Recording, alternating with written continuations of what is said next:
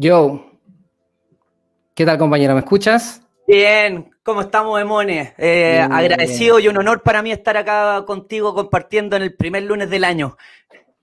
Sí, pues buenísimo. Bueno, empezó el año y estamos con todo eh, motivándonos con, lo que nos gusta. Tú eres comunicador desde niño. Sí, pues de chiquitito. O sea, eh, como que nací con, como dicen, el que nace chicharra muere cantando, algo así. De, de chiquitito creo que nací con, como con la comunicación o como sentirme vivo con el arte. Eh, entonces, de chico he tenido la suerte y la experiencia de, de poder un poco desarrollarme en ese ámbito. Perfecto, increíble. Oye, bueno, iniciamos en realidad como corresponde. ¿Cómo están todas las personas? ¿Están viendo, están escuchando El Mago está despierto? Les recuerdo que si tú lo estás viendo en YouTube, increíble. Si lo estás viendo después, si cuando, cuando sea que lo estés viendo, lo importante es que también se va para Spotify. Así que hay personas que no nos están viendo. Así que ideal man, tratar de mantener una comunicación para todas las plataformas. Pero últimamente me he dado cuenta que como estoy compartiendo cosas de video, ¿qué pensará la gente? No sé, porque estoy compartiendo cosas de video y de repente digo, mira, aquí estoy haciendo esto y el audio. Claro. Pero todo eso, eh, estas introducciones para eh, eh, agradecerle aquí a nuestro amigo Matías Vega, que está invitado a conversar de lo que le gusta a él, lo que hace, un gran comunicador desde niño, como bien decíamos, y aparte de eso, un vegano y conciencia y casi como un activista vegano con todo lo que publica en sus redes sociales. ¿Qué tal? Bien, súper bien. Bueno, hablando un poco del veganismo, es como, no sé, yo creo que en la vida cada, eh, cada uno de repente hay cosas que lo motivan o lo mueven y uno agarra esa bandera. Yo hace dos años y algo eh, agarré la bandera del veganismo y acá estamos, un vegan warrior. Sí, está bien, ahí te di la bandera, increíble. Bueno, yo estoy con lentes, en realidad yo me, me gustaría sacármelos, pero mi hija me rasguñó acá el ojo y dije, de repente podría salir con lentes, no sé, como que de repente digo, o estará bien marcar, iniciar este año con un tajo. ¿Qué significará eso? Yo que me gusta el tema del holograma y que todo simboliza algo, algo puede significar. Dicen que...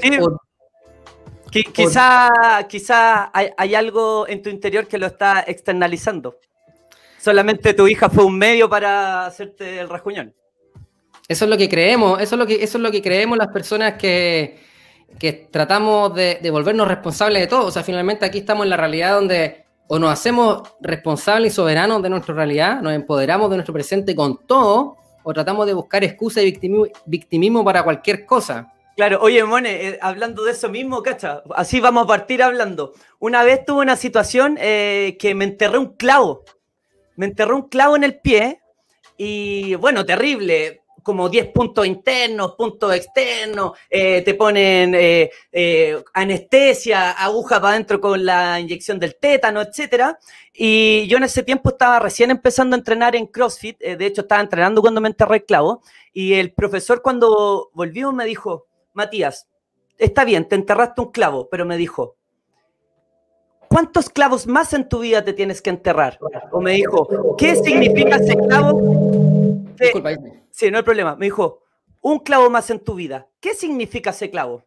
Porque el clavo físico, eh, te enterraste el clavo, pero ¿qué significa que te enterraste el clavo en el pie?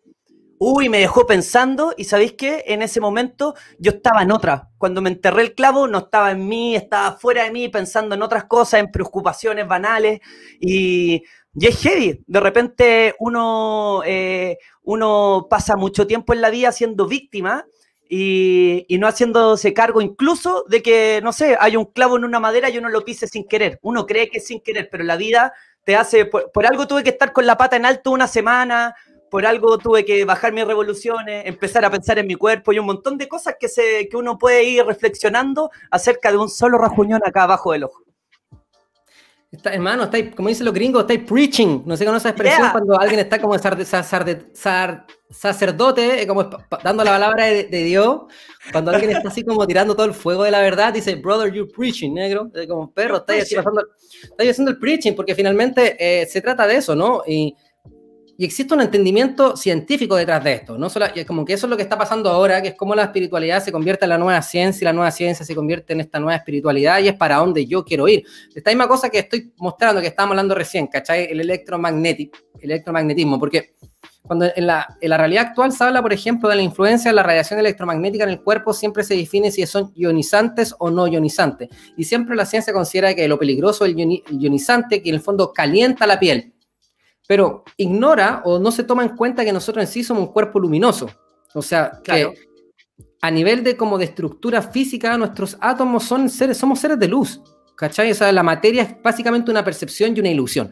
Por lo tanto, entender esta, realidad de que todo es como un holograma de luz, claro. es lo que te permite dar cuenta que todo como que lo que está sucediendo afuera no está separado de ti, entonces si te pasas por algo, como que la vida tiene una infinitud de formas de interactuar y, como que uno hemos, estado limitados a esta percepción de que, que ah, es que choqué, no, porque me chocaron. Eh, o puta, me, metí, mi hija hoy, mi hija que, no sé, pero finalmente cuando tú estás como hiperconectado o te consideras que eres parte de este holograma de luz, como que te das cuenta que en realidad nada es al azar. Entonces, de alguna manera te empodera, pero al mismo tiempo te hace responsable. Entonces, y una cosa que siempre hablo de la nueva conciencia, que la, la conciencia, cuando alguien es consciente, básicamente es, alguien responsable, o sea, es un, es un, sinónimo la palabra. O ese bueno es muy consciente, o ese bueno es muy responsable. Es un sinónimo que funciona súper bien en el español. Entonces, el despertar de la conciencia, el despertar, despertar de, la, eh, de la responsabilidad. ¿Cachai? Entonces, ¿cómo nosotros nos podemos hacer responsables a nuestro presente?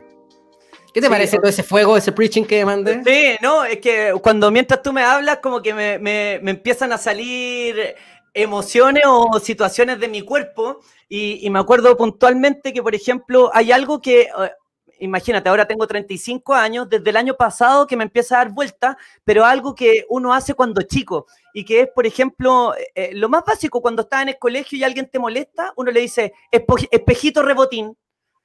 no sé, ¿hay cachado eso? Cuando alguien te dice algo, uno le dice espejito, cuando no sabe qué responder y algo. Y ahora más grande, eso de espejito me ha hecho tanto sentido porque eh, aprendí que en realidad todo es un espejo de uno si uno va a un lugar y te molesta una persona, es porque en realidad te molesta algo tuyo que estás viendo en esa persona. O, por ejemplo, cuando tú trabajas en equipo y, formas equipo y puedes escuchar las ideas de todos, son también ideas tuyas o, ideas o, cosas que te llegan de otras personas que en realidad otras personas eres tú. Pueden ser tú en el pasado, tú en el futuro, por eso de repente uno ve a personas y dice así como, hoy mira, hoy uno le ve la cara a esa persona y dice, hoy quizás terminó con la polola, está achacado. Y es porque uno pasó por ahí. Pero la vida también te empieza a mostrar a esas personas por algo. Oye, ¿te acordás que tú pasaste por esta etapa? Ya, se te está olvidando, eh, no sé, comerte la moneda que está escondida acá para seguir a la otra etapa, ¿cachai? Como que la vida te empieza a mostrar. Entonces, esa frase del espejito me empezó a hacer mucho, aunque lo hacía cuando niño, me empezó a hacer mucha conciencia de lo que uno empieza a ver y de que uno no es solo a capo, sino que es todas las personas a la vez y es todo. Entonces, separarse de lo que nos han enseñado, eh, yo creo que ha sido mi último dos años o este último año de estar pensando en que, como en todas las situaciones, somos todos uno. O para pensarlo de otra manera, es somos eh, todo lo que uno ve o todas las personas es uno. Entonces, ver las situaciones de esa manera, a uno ya le empieza a cambiar hasta incluso eh, la empatía. Porque uno llega a un lugar y de repente alguien se equivoca en algo y uno se enoja y te quiere enojar y uno dice, pero esa persona soy yo. A ver, ¿en qué momento soy yo esa persona? Y tiene otro tipo de análisis y a veces uno logra ser hasta más empático haciendo eso. Brother, espejito, espejito rebotín para ti. no, pero brother, you preaching, o sea, eso es. Y y lo, lo choro que te decía al principio, que esto tiene ya una explicación científica. Porque, claro, o sea, hippiemente es rico, o sea, porque se entiende el lógico. Y yo soy de las personas que habla de la resonancia, y la resonancia también te la explico de forma electromagnética. O sea, claro. tú, tú que haces música y otra persona hace música, no sé, y estamos los dos cantando un tono similar, se genera una sensación como de afinidad y como que retumba. ¿Y cachado? ¿Nunca te ha pasado? Sí. Estás cantando y como que retumba el sonido.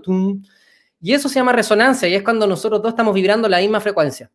O, por ejemplo, disculpa, paréntesis, hay chiflado así. Si dos personas lo hacen a la vez, cerca, uno empieza a escuchar en su oído como una frecuencia así como... Es precioso, es precioso esa, ese despertar que en realidad siempre estuvo acá, por eso que eh, cuando hablamos del despertar es porque en realidad es como el recordar, realmente no es que estemos aprendiendo nada nuevo, estamos aprendiendo o recordando cosas que están, siempre estuvieron, ¿me entiendes? O sea, siempre fue así, el tema es que no lo sabíamos y como ahora lo sabemos lo podemos aplicar. ¿Cachai? Entonces, el humano como sociedad está alcanzando una nueva forma de entender esta realidad, de que básicamente somos todos parte de un programa, de una matriz. Entonces, claro, la Matrix está súper mal vista en, este tema porque es como la Matrix que nos atrapa, pero realmente la Matrix es como el sistema, el software en el cual nosotros estamos existiendo y coexistiendo y co-creando. Y si tú te vuelves consciente de la Matrix, la puedes ocupar para tú mismo generar realidades. Últimamente en mi Instagram, no sé, he estado viendo, estoy compartiendo muchas cosas de la numerología respecto a la pandemia. Y es muy loco porque entonces, si ya eso es bueno o malo, no lo sé. O sea, son personas que están. narran su historia de acuerdo a la numerología y empoderan su propia narración. El tema es que, ¿por qué nosotros que estamos acá haciendo nuestras propias cosas no lo hacemos? Y, por, y si lo podemos hacer, ¿cómo lo hacemos? Entonces, de eso se trata, ¿cachai? O sea, básicamente el estar durmiendo nuestro es el que permite que esta élite global, que también es nuestro espejo, que también la estamos creando nosotros. Por supuesto. Y la estamos creando como respuesta para que nosotros mismos despertemos, ¿cachai? O sea, eh, somos todos responsables. Y por eso finalmente en esta cuestión que se habla de, la, de la, religión, ¿eh? hay un concepto que es súper como famoso, que es como el pecador. Ah, que tú eres un pecador. Y de alguna manera yo me he dado cuenta, si, bien mucho tiempo rechacé este concepto de el pecador, porque yo no soy pecador, yo soy una persona común y corriente, me di cuenta que en realidad tiene algo de cierto en el sentido que uno es el que peca al ensuciar el presente o la realidad con un juicio y con, y con un juicio valórico del bien y el mal. O sea, entonces yo tengo algo tuyo acá y, tú me dices algo y yo digo, ah, no sé, cualquier cosa. Pero en ese momento que yo elimino el potencial del presente, de la presencia, que es lo que hablan, no sé, autores como Eckhart Tolle, el poder de la hora, que es el estar en el presente, el momento que yo elimino eso, lo ensucio y peco. Entonces, ensucio el presente. Entonces, de alguna manera es coherente. Porque el libre albedrío es como este ojo transparente que todo lo permite ver con un ojo inocente. Ahora yo hablo contigo y me doy dando cuenta que tú eres súper niño, y delante, me, ayer me dijiste eso por WhatsApp, me dijiste, ¿sabes qué, Jorge? Estoy aquí jugando, haciendo muchas cosas. ese espíritu de juventud, ese espíritu de niño es el que nos permite como tener la percepción limpia de, la realidad. ¿Se entiende? ¿no? Eh, Entonces podemos co-crear y crear de forma limpia. Eso. Sí, hablando sobre de los niños, que yo creo que, eh, por ejemplo, estamos hablando del despertar. Claro, hay cosas que uno se va dando cuenta y que le hacen clic o que por lo menos te hacen cuestionarte algo. Eh, y en ese sentido yo creo que uno cuando llega a esta tierra o elige llegar a esta tierra, elige a sus papás, e incluso hasta a su hermano, eh, uno llega a esta tierra yo creo que despierto. Uno llega despierto. Ah, lo dijiste, lo dijiste. Te, lo escribí, sí, y yo creo que uno llega despierto y lo que va pasando eh, con muchas personas es que como a uno lo van adoctrinando de adulto, de como por ejemplo tienes que trabajar de cierta manera, bueno, ahora que ha pasado el tiempo yo creo que cada vez han ido derribando eh, más y más y más rápido aún todas esas como cosas que nos impuso la sociedad o la sociedad en la que vivimos. Eh, pero yo creo que uno nace despierto y los mismos adultos, hasta tus padres, no sé, un niño tiene un, amigo imaginario y te lo cuartan. Te empiezan a, a coartar tu imaginación, y siendo que la imaginación es lo más importante que uno tiene, porque la imaginación, eh, lo que uno imagina es lo que uno imagina es una realidad que existe, que crea o que incluso ya viviste en vidas anteriores o vas a vivir, pero todo lo que tú imaginas existe. Y es heavy que cuando uno está en el colegio, sobre todo a los niños que son que se imaginan muchas cosas, que por lo general pueden ser los más inquietos, no los más tontos, como piensa la sociedad, que a veces anda un niño inquieto que se para mucho, no, y es simplemente porque se aburren, porque su imaginación va más allá. Entonces, ¿por qué a un niño que tengan mucha imaginación, llegan y le dan, por ejemplo, pastillas para dormirlos. Entonces, de esa manera es que yo creo que uno sí nace despierto y cuando uno va creciendo te van coartando todas esas cosas. Oye, mamá, me imaginé esto. Ay, ¿cómo se te puede ocurrir? No sé.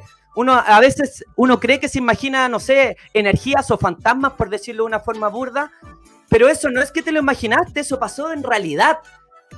Pero al que tu mamá o tu papá te diga, no, eh, eso no es verdad, no te imagines cosas, oye, ponte serio, no estés imaginándote tal las cosas, te empiezan a, a coartar tu creatividad. Y yo creo que la creatividad es lo más importante para estar despierto. Uf, brother, you're preaching. Voy a, poner esa frase acá, hermano. Mira, voy a poner acá, voy a crear un banner. Buenísimo. you, en realidad debería ser You are preaching, pero lo voy a decir como los niggas que dicen You preaching nomás, cortito. You preaching. no, es que, no es que tenga problema de ortografía, porque la gente decir, oye, hermano, así no se escribe. No. Sí. Brother, you preaching. Porque es brother, you are, pero es brother, you preaching, claro. negro. Sí. Oye, perro, toda la razón. Y finalmente, bueno, Einstein, esa es la palabra de Einstein, que dice más importante que el conocimiento es la imaginación. Y lo quiero volver a traer a, a, la física cuántica, porque finalmente en el presente, en la realidad cuántica, lo único que existe es una conexión con el mundo cuántico. El mundo cuántico está cargado de infinitas posibilidades, que es más chico que el átomo. El mundo más grande que el átomo es el mundo eh, mecánico, ¿cachai? Entonces todo tiene una lógica mecánica, entonces la física es súper fácil, no, no sé si es fácil, pero es súper predecible y estudiable. ¿Qué pasa en la realidad cuántica? Que entramos en una realidad de infinitas posibilidades. Ahora, ¿cómo tú entras a esta realidad de infinitas posibilidades? Yo siempre lo pongo a través del ejemplo de la bolsa de, la bolsa de runas, ¿cachai? Que es como, imagínate que hay una bolsa de runas, que tú, hay un vikingo que está diciendo así, aquí, que te dice, hermano, aquí tengo todas las runas, tú vas a sacar una, y la que saques es la tuya. O sea, en el fondo te dice, aquí tengo todas estas posibilidades, y la posibilidad de que tú accedas es la tuya. Y tú le dices, ya, pero ¿cómo sabes que es la tuya? Y dices, porque si no, te hubiese salido otra. Entonces, ¿cuál es la ciencia que existe detrás del, o si no, te hubiese salido otra? Es que tú vas a sacar lo que tú eres. O sea, tú vas a sacar lo que tú vibras. Tú vas a ver afuera lo que tú eres. Entonces, el tema de la, del, de la realidad cuántica es saber que nosotros podemos generar sincronicidades que se llaman. Es como, oye, la coincidencia. En realidad no es que no es que sea una coincidencia, es que tú estás vibrando esa realidad y el mundo cuántico la percibe como que esa es tu realidad y te la manifiesta. Y entonces uno de repente lo único que tiene que hacer es vibrarlo nomás y sentirlo. Oye, Jorge, te quería comentar algo acerca de las coincidencias. Uno dice a veces, eh, Hoy me encontré con tal persona que no veía hace años, justo estaba pensando, hablando de ella. ¡Qué coincidencia! Me encontré con esa persona. Y hay veces que hay días que uno tiene más suerte, que se encuentra con esa persona y después dice, onda, uy, me encantaría tomarme un helado. Hoy te encontraste con otra persona y que te regaló un helado. Y uno dice, oye, hoy es mi día de suerte. Dos veces una coincidencia hoy día. Pero estaba leyendo acerca de las coincidencias que habla que mientras más uno vive el presente o más despierto estás, eh, eh, más conectado con lo que está pasando hoy día.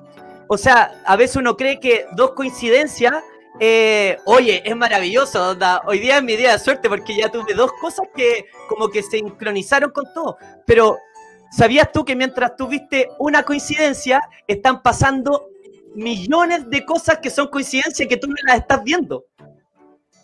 ¿Cachai? Entonces uno, entonces a veces uno piensa que, hoy, esta coincidencia, hoy día fue mi día de suerte, pero en realidad, si uno está bien conectado, uno puede llegar en vez de una o dos coincidencias a tener 100 coincidencias en el día. Solamente va a depender de lo despierto que uno esté o consciente del momento de estar viviendo el presente. Entonces es como verlo de otra manera. Yo no soy suertudo porque eh, me encontré con una coincidencia, sino que hoy estoy más despierto, pero está pasando una, significa que hay un millón más de coincidencias que nos estoy viendo en este momento. ¿De qué manera las puedo ver todas? Exquisito, exquisito, exquisito el néctar de tu sabiduría que estás compartiendo ahora, porque esa magia con la que tú dices ya se estudió, como obviamente estamos como redespertando en algún momento se dice que esto ya se supo. Y esto, y esto lo, en las culturas indígenas, no sé, de Mesoamérica, se le conoce como el nahualismo, el movimiento nahual, que en el fondo entiende, entiende, que estás en estado de acecho. ¿cachai? Hay textos que te hablan de esto, de estar en el acecho. O sea, estás como con un cazador, siempre atento al milagro y atento a la coincidencia. ¿cachai? Claro. Es por eso que, por ejemplo, yo empecé hace mucho tiempo, yo creo que alrededor de dos años ya, cada, vez que, bueno, ya no lo hago tan seguido, pero sí, para mí, le saco un pantallazo a mi celular. Por lo general, empecé a descubrir que cada vez que a mí me pasaba algo o estaba pensando en algo importante para mi vida, no así como onda, oye, quiero, tengo sed, me quiero ir a comprar algo para tomar, no, en algo como trascendental, es como, ¿me gusta este trabajo o no me gusta este trabajo? ¿Elijo esta opción o no elijo esta opción? Siempre pasaba algo a mi alrededor que, por ejemplo, yo miraba la hora, números iguales. Miraba un ascensor, ¡pum! Justo llegaba 11-11. O llegaba a un lugar, o, no sé, empezaba a mirar los, no sé, las patentes de los autos y todos terminaban en el mismo dígito. Entonces uno empieza a decir, yo empecé eso tomarlo y dije, estos son portales o me están avisando de que mis pensamientos son correctos. O también, no, pues, según lo que estuviese pensando, entonces empecé a desarrollar como esa técnica y es heavy y algunos me tratan de loco, oye, ¿qué significan los números? Más que significa algo los números, tengo hasta libros de numerología también, que también los lo chequeo, pero básicamente a mí los números o las coincidencias sí me, van mostrando el qué tan conectado estoy o, o si mis pensamientos van en una buena dirección o me dan una cierta alarma. Yo creo que eh, todo te da una alarma, todo te da un aviso, sobre todo cuando de repente bueno, no sé, para llevarlo al tema quizás de las relaciones, cuando uno está con alguien que en realidad quizás todos ven que una relación tóxica, las primeras alarmas saltan quizás hasta de tu familia, tu amigo, todos te dicen esas cosas, o hasta mismo uno llega y deja pasar ciertas situaciones que en, en uno normal, completo, queriéndose totalmente, no las dejaría pasar pero después al final uno empieza a ser vista gorda y esas cosas crecen tanto que en realidad a uno eh, solamente le quitan energía y le hacen mal. Pero eh, la vida te va dando avisos, ¿cachai? Y ahí está eh, el libre albedrío de que si uno los quiere ver o no los quiere ver. Es 100% real. Finalmente, bueno, es que no todos están atentos a las señales, ¿cachai? O sea, y está bien. Por eso que Hermano, es una, era de despertar y me doy cuenta que tú estás despertando full, eh, Matías Vega, y todos estamos despertando. En realidad uno nunca termina de, despertar, sí, es infinito, ¿cachai? Pero veo que estáis súper despierto y súper conectado a estas señales de, en el fondo, cuando estáis como en el ritmo de la vida, la vida se encarga de mostrarte que estás en el ritmo. O en realidad siempre te está mostrando tu ritmo, siempre te está espejando, o sea, siempre es un tarot. Siempre Espejito rebotín, ese clave. Es lo único que hay y es lo único que hay. Sí, igual que lo otro, eh, eh, un poco de, lo mismo que estamos hablando y sobre todo del presente, hay una gran eh, diferencia, por ejemplo, entre mirar y contemplar. Y yo creo que eso es lo que hoy día eh, también un poco nos, nos hace que nos cueste un poco el, seguir despertando o, el seguir ampliando tu conciencia para que cada vez eh, puedas eh, entender mucha más información de lo que está pasando. Entonces, lo que voy es que mucha gente mira y, por ejemplo, solamente con el hecho de mirar una flor, hay mucha gente al tiro que dice, al tiro le pone algo así como en el sentido de, le hace un juicio, o esta flor es linda, o esta flor es fea, o esta flor es pincha, esta, en vez de contemplar cuando uno, cuando uno mira, tiene que contemplar. De esa manera ya le da, le da espacio para que entren nuevas reflexiones, nuevas ideas. De hecho, hay sabios eh, de milenios atrás eh, que solamente miraban y al mirar una flor, la flor te entrega una conciencia y una idea específica. Uno mira una flor y, te, y al tiro te llega una idea de algo y eso hay que escucharlo. Hay mucha gente que eso lo bloquea solamente por mirar la flor y decir, es bonita, es roja, mm, tiene rico aroma. Y todo lo que te estaba diciendo tu mente, lo que se te despertó con la geometría sagrada de, la, de mirar esa flor o de contemplar el paisaje cuando uno va a la playa. Hay mucha gente que contempla la playa y dice, oh, está bueno el mar, qué calor que hace, está buena la ola, no sé. En vez de contemplar todo como un todo y que uno también es parte de eso. Mira, ¿sabes? Te voy a dar una respuesta, ¿ya? Ya. ¿Apareció o no?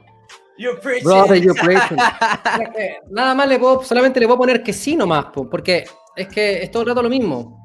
Es todo el rato un fractal que se repite de, sincronicidad, de ritmo, de luz, queda todo conectado, todo parte de un todo, es todo, todos nosotros mismos, todo un milagro. Eso nos olvida muchas veces ese milagro, pero lo importante es que siempre estamos atentos a algo y antes estábamos atentos a ciertas cosas. El tema es que ahora nuestro ancho de banda, que es nuestro espectro de luz, de vibración, se agranda, por lo tanto las vibraciones limitadas que teníamos antes se rompen. Y en este momento se está rompiendo y estamos como... Entonces, de estas posibilidades vamos a pasar a infinitas posibilidades. Y el tema es cómo manejar esa información. ¿Cachai? ¿Cómo manejar esa información? lo importante que es la información, la calidad lumínica, tú lo haces a través de la, alimentación. Tú, la, información que tú le estás dando a tu cuerpo es específica. Gracias al veganismo, yo podría decir. ¿Qué piensas tú de esto del veganismo? Porque finalmente, de alguna forma, lo que estás haciendo ahí es qué información lumínica le estás entregando a tu cuerpo. Entonces, en ese aspecto, el, el concepto del veganismo es súper interesante conversarlo. Ahora, ojo, yo también quiero decir que tengo gente que me sigue en mi cuenta de redes sociales de Instagram gente muy despierta, ojo, gente muy despierta que, me, me dice que no, que finalmente el tema es comer carne, buena carne. Entonces, ha sido muy loco porque últimamente me he topado muchas personas que están como en un pro carne, pero relacionado a una carne, a una carne mucho, no sé, pura, no sé si tiene que ver con tú cazar tu propio animal, pero entonces, ¿cachai? Que no lo puedo juzgar, pero lo considero interesante porque finalmente, más allá si es bueno o malo, creo que lo que está empezando a cambiar es tu relación con el alimento o la importancia que tiene. No sé, hay gente que dice que los tipos de sangre, hay muchas cosas. ¿Cómo lo veis tú, compañero? Ya quizás eh, entrando más a una parte más de la entrevista, algo, que pusimos en esta conversación, que íbamos a hablar de veganismo. Cuéntame qué pensáis de eso. Claro, o sea, bueno, dentro de lo que me dijiste tú, como de introducción a que empecemos a hablar del veganismo, siento que hay muchas preguntas. Eh, como que hay muchas respuestas para lo que tú me estás dando. Por ejemplo, eh, solamente como para que lo piensen cuando, cuando la gente es pro carne y todo, mucha gente es pro carne porque en realidad no le interesa nada lo que está sintiendo otro ser viviente. Y lo otro es que cuando hay gente que es pro carne y dice, no, hay que comer buena carne, nosotros eh, quizás cada uno cazar su animal para comérselo. Bueno, cuando, no sé, eh, cuando los indígenas o, las personas que, eh, que, nacieron en algún lugar no sé, en, alguna comunidad o qué sé yo, cada vez que matan a un animal, no van y lo matan y se lo comen, sino que para matar el animal tienen un rito, para comer tienen un rito, y entonces no es como llegar y matar un animal, ¿cachai? O sea, eh, la mayoría de esos ritos se, le pide eh, al animal perdón, al, al, gran maestro, a Dios o al universo, se le, se le pide que, por favor, y uno, y por lo general esos cazadores acompañan el alma de ese animal y después hacen un rito para cocinarlo de agradecer lo que están ingiriendo porque gracias a un ser vivo eh, ellos van a poder comer. Entonces, creo que hay muchos pro carne hoy día que se olvidan de todo eso y son pro carne porque van al supermercado y eso significa que le están pagando a alguien para que mate. Y, en la actualidad es matar sistemáticamente o cruelmente o hacer sufrir a un ser viviente para que tú eh, comas y solamente te des un gusto de dos minutos, de lo que dura en tu boca. Entonces, hablando del veganismo, yo, por ejemplo, no es que a mí no me guste la carne. Yo soy vegano porque no, no puede caber en mi cabeza o hasta emocionalmente me da pena de la manera en que sufren los animales. ¿Cachai? Entonces no tiene nada que ver si me gusta o no la carne, ¿cachai? Ser vegano. Tiene mucho que ver con que eh, queremos abolir eh, que exista la abolición de los animales porque son seres sintientes y que sistemáticamente están siendo abusados. ¿Y por qué todos los, seres eh, vivientes, sintientes, eh, desde los seres humanos hasta el perrito y el gato, porque en esta conversación del veganismo por lo general se saca el perro y el gato, porque toda la gente son animalistas, pero les dura hasta el gato, ¿cachai? Hasta el perro. No, no, a la vaca que es un perro gigante, no, pues si la vaca la comemos, eh, no estamos ni ahí, ¿cachai? Pero sí, hoy no, están maltratando a un perro, están maltratando a un gato. Entonces, eh, yo, yo no, no puedo ver y encuentro que es injusto. Todos los seres vivientes sentimos y queremos vivir lo que más queremos es vivir, o sea, uno ve una vaca cuando, cuando hablan de, oye, esta carne de vaca feliz, la vaca no está feliz porque la maten. Los, veganos no estamos luchando, por ejemplo, para que se mate de una manera más feliz un animal. Un asesinato es un asesinato, no va a existir un asesinato feliz. ¿Cachai? Entonces, hablando de, de ese punto de vista, ¿por qué voy a estar matando o por qué le voy a pagar a alguien para que haga sufrir a otro ser.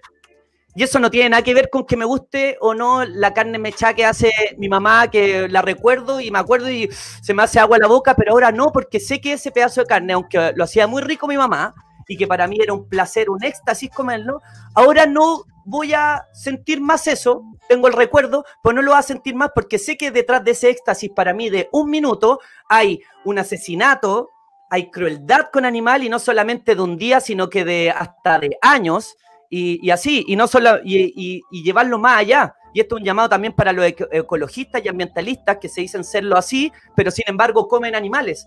eh, siendo que la industria de la carne o de los animales es la que más deforesta, es la que más ocupa agua, es la que más contamina en el mundo. Entonces, eh, esto es un llamado para los ecologistas y ambientalistas, por favor, ¿qué les falta para dejar de comer carne?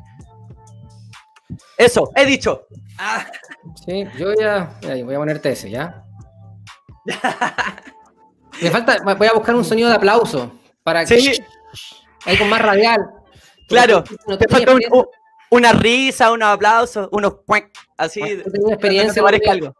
tú tenías experiencia en los medios de comunicación, así que de alguna forma, ¿cachai? Que se pueden hacer esas cosas, pero yo quiero irme para el otro lado. Cuando tú hablas, el otro día me dijiste un comentario, me dijiste, ¿sabes que cada vez que yo subo algo de veganismo en, en mi Instagram me bajan los seguidores?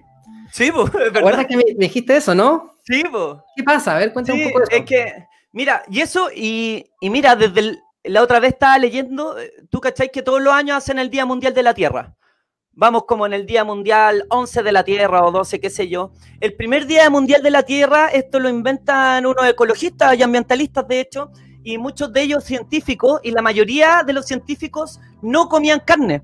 Pero sin embargo, el cómo se popularizó y se hizo viral esto fue que la mayoría eh, la empezó a seguir gente que consumía carne y el por qué era, era porque eh, si empezaban a hablar del ambientalismo y además meterlo como, por decirlo para que lo entiendan todos, por un lado vegano, o sea, por también viendo el lado del consumo de carne, había muchas eh, de estas empresas que, que faenan animales, etcétera, que, no estaban de acuerdo. Entonces, no te, no te dan, no sé, por ejemplo, presupuesto para seguir haciendo ciertos proyectos, o básicamente pasa lo que me pasa a mí, que cuando yo hablo de, de, de por favor, respeta a los animales, etcétera, mis seguidores bajan porque es algo que no es popular. ¿Cachai? Entonces es muy heavy que los mismos ambientalistas y ecologistas, siendo que eh, encuentro que cuando uno, por ejemplo, encuentro que quiero defender el planeta y encuentro que está quedando la embarrada en el planeta por contaminación, por, porque sobreutilizamos los recursos, etcétera. De hecho, está eh, un dato entre paréntesis, estaba leyendo algo que, por ejemplo, eh, los humanos en la Tierra tenemos que ocupar en toda tu vida en recursos 1,8 hectáreas. Y al día de hoy, cada humano está ocupando 2,6 hectáreas. O sea, casi una hectárea extra, lo que significa que se nos va a acabar la Tierra. Así es simple. Entonces, espera, para terminar la idea. entonces, si yo soy ecologista y quiero hacer algo bueno, ¿qué es eh, de lo que está a mi alcance? ¿Qué es lo bueno que puedo hacer yo? Si yo sé que, por ejemplo, la industria ganadera es la que más consume agua, o sea, un, un, kilo de carne consume, por ejemplo, 15 mil litros, a diferencia de un litro de, de, de, eh, legumbre que puede consumir 5 mil litros de agua. Entonces yo como ecologista, si quiero que no, no, no me compren todo el agua o que no se acabe el agua, ¿qué voy a hacer? Aparte de ducharme más corto, voy a comer eh, legumbre en vez de comerme un carne. ¿Me, explico? Te explica perfectamente. Yo te quiero mostrar esta, esta información de McDonald's lanzará en 2021 McPlant, su primera hamburguesa vegana. La famosa cadena de restaurantes ha creado una nueva hamburguesa hecha a base de plantas junto a Beyond Meat. ¿Conoces la marca Beyond Meat, no? Sí. Beyond Meat, ¿la has comido? Sí, de hecho, sí. De hecho, está ahí uno de los grandes accionistas también es Snoop Dogg. Bueno, y Beyond Meat la tienen, Snoop Dogg lo tienen medio bloqueado en las redes sociales, me han dicho últimamente. Sí. ¿Qué está pasando con el Snoop Dogg? Ah, bueno, eso me dijeron, bueno, entonces, bueno, quizás tenga, que tener relación con esto. ¿Qué es lo que pasa acá? Eh, la polémica sobre la hamburguesa vegetales se debe llamar así, dice la revolución que ha llegado al mundo de la comida rápida. Carne y pescados que buscan alternativas vegetales que confunden hasta el amante de la carne más pasional. Por eso, después de que Burger King anunciase que la Impossible Burger, la hamburguesa vegana que producieran junto a Impossible Foods, estaría disponible en todos sus restaurantes en Estados Unidos. Bueno, aquí está a través de Notco. Eh, era cuestión de tiempo que McDonald's se pusiera las pilas y continuase expandiendo su menú veggie con nuevos elementos.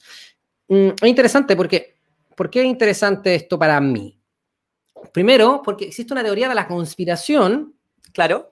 Que habla de que en algún, algún momento las personas que quieren resetear este mundo global quieren introducir una alimentación eh, vegetal completamente para el mundo. Entonces, hay algunas personas que están detrás del otro lado de este tema de la alimentación que dicen, oye, nos quieren convertir a todos veganos, es parte como una estrategia para manipularnos. Yo en realidad no me meto hasta allá, yo de verdad estoy muy lejano a las conspiraciones. Yo sé que las personas se van a reír con esto, si bien las conozco todas y manejo con bastante, creo que toda la información que manejo o, pongo ahí no es una conspiración, es, es completamente hay cosas que de repente converso, pero en realidad no me interesa tanto porque finalmente el aquí y el ahora es lo más importante que hay. ¿Qué pasó ahora con el tema de la pandemia? Bueno, que me dejaron encerrado en mi casa y obviamente me enojé y era como, si no es, o sea, di lo que piensa, básicamente digo lo que pienso, pero no, soy El arresto domiciliario. No, no, tengo un programa de, conspiraciones, ¿cachai? No soy salfate ni nada. Pero esto lo había escuchado yo y lo encuentro interesante. ¿Qué pensáis tú de todas estas marcas y empresas que están apareciendo con este comida, veganismo, etcétera? Eh, Básicamente, o sea, yo creo, y de hecho McDonald's fue una de las últimas en, sumarse a este como carro, yo creo.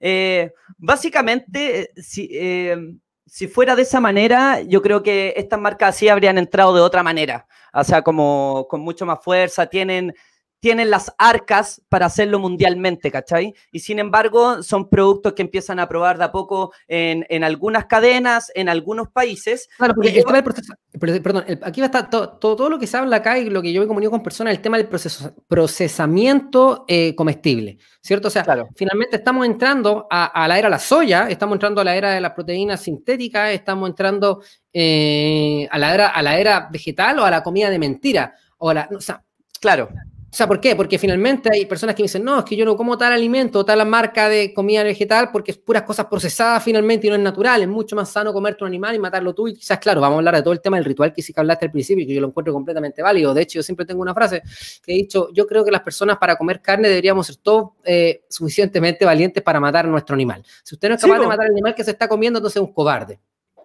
¿Cachai? Eso es, una, es una, un pensamiento que siempre lo he repetido. Ahora, pero más allá de eso, eh, que también las personas pueden decidir ser cobarde, ojo, porque el que quiera comer carne, yo finalmente cada uno decide cómo generar y crear su realidad. Lo que pasa es que evidentemente lo que uno da es lo que uno regresa. Entonces yo digo, ¿cómo es probable que los gobiernos no nos traten a nosotros como un ganado si nosotros la, calidad de vida que le estamos dando a los ganados a los animales? Entonces, finalmente lo que nos está pasando a nosotros a nivel de la élite global es porque nosotros también lo hacemos a, través del especismo, como bien dices tú. Pero no quiero ir, no quiero ir más, más allá de ese tema, porque hay muchas cosas que comparto, hay muchas, sé que hay muchas personas que no lo van a compartir. Quiero pensar que de la industria del alimento, del alimento vegano, que también se está desarrollando una nueva completa industria respecto a pesticidas. Por ejemplo, acá hay una persona que pone un comentario, yo lo voy a mostrar, si lo comentó acá, es porque quiere que aparezca. Entonces aquí dice, Carlos, Carlos Genser nos dice, el uso de pesticidas, etcétera, mueren muchos animales por comida vegana. No sé, entonces, hay como toda una teoría atrás también que todo este del veganismo también, está destruyendo el planeta, que se están poniendo no sé cuántos campos para la soya. Claro, ¿Has pero, de eso, no?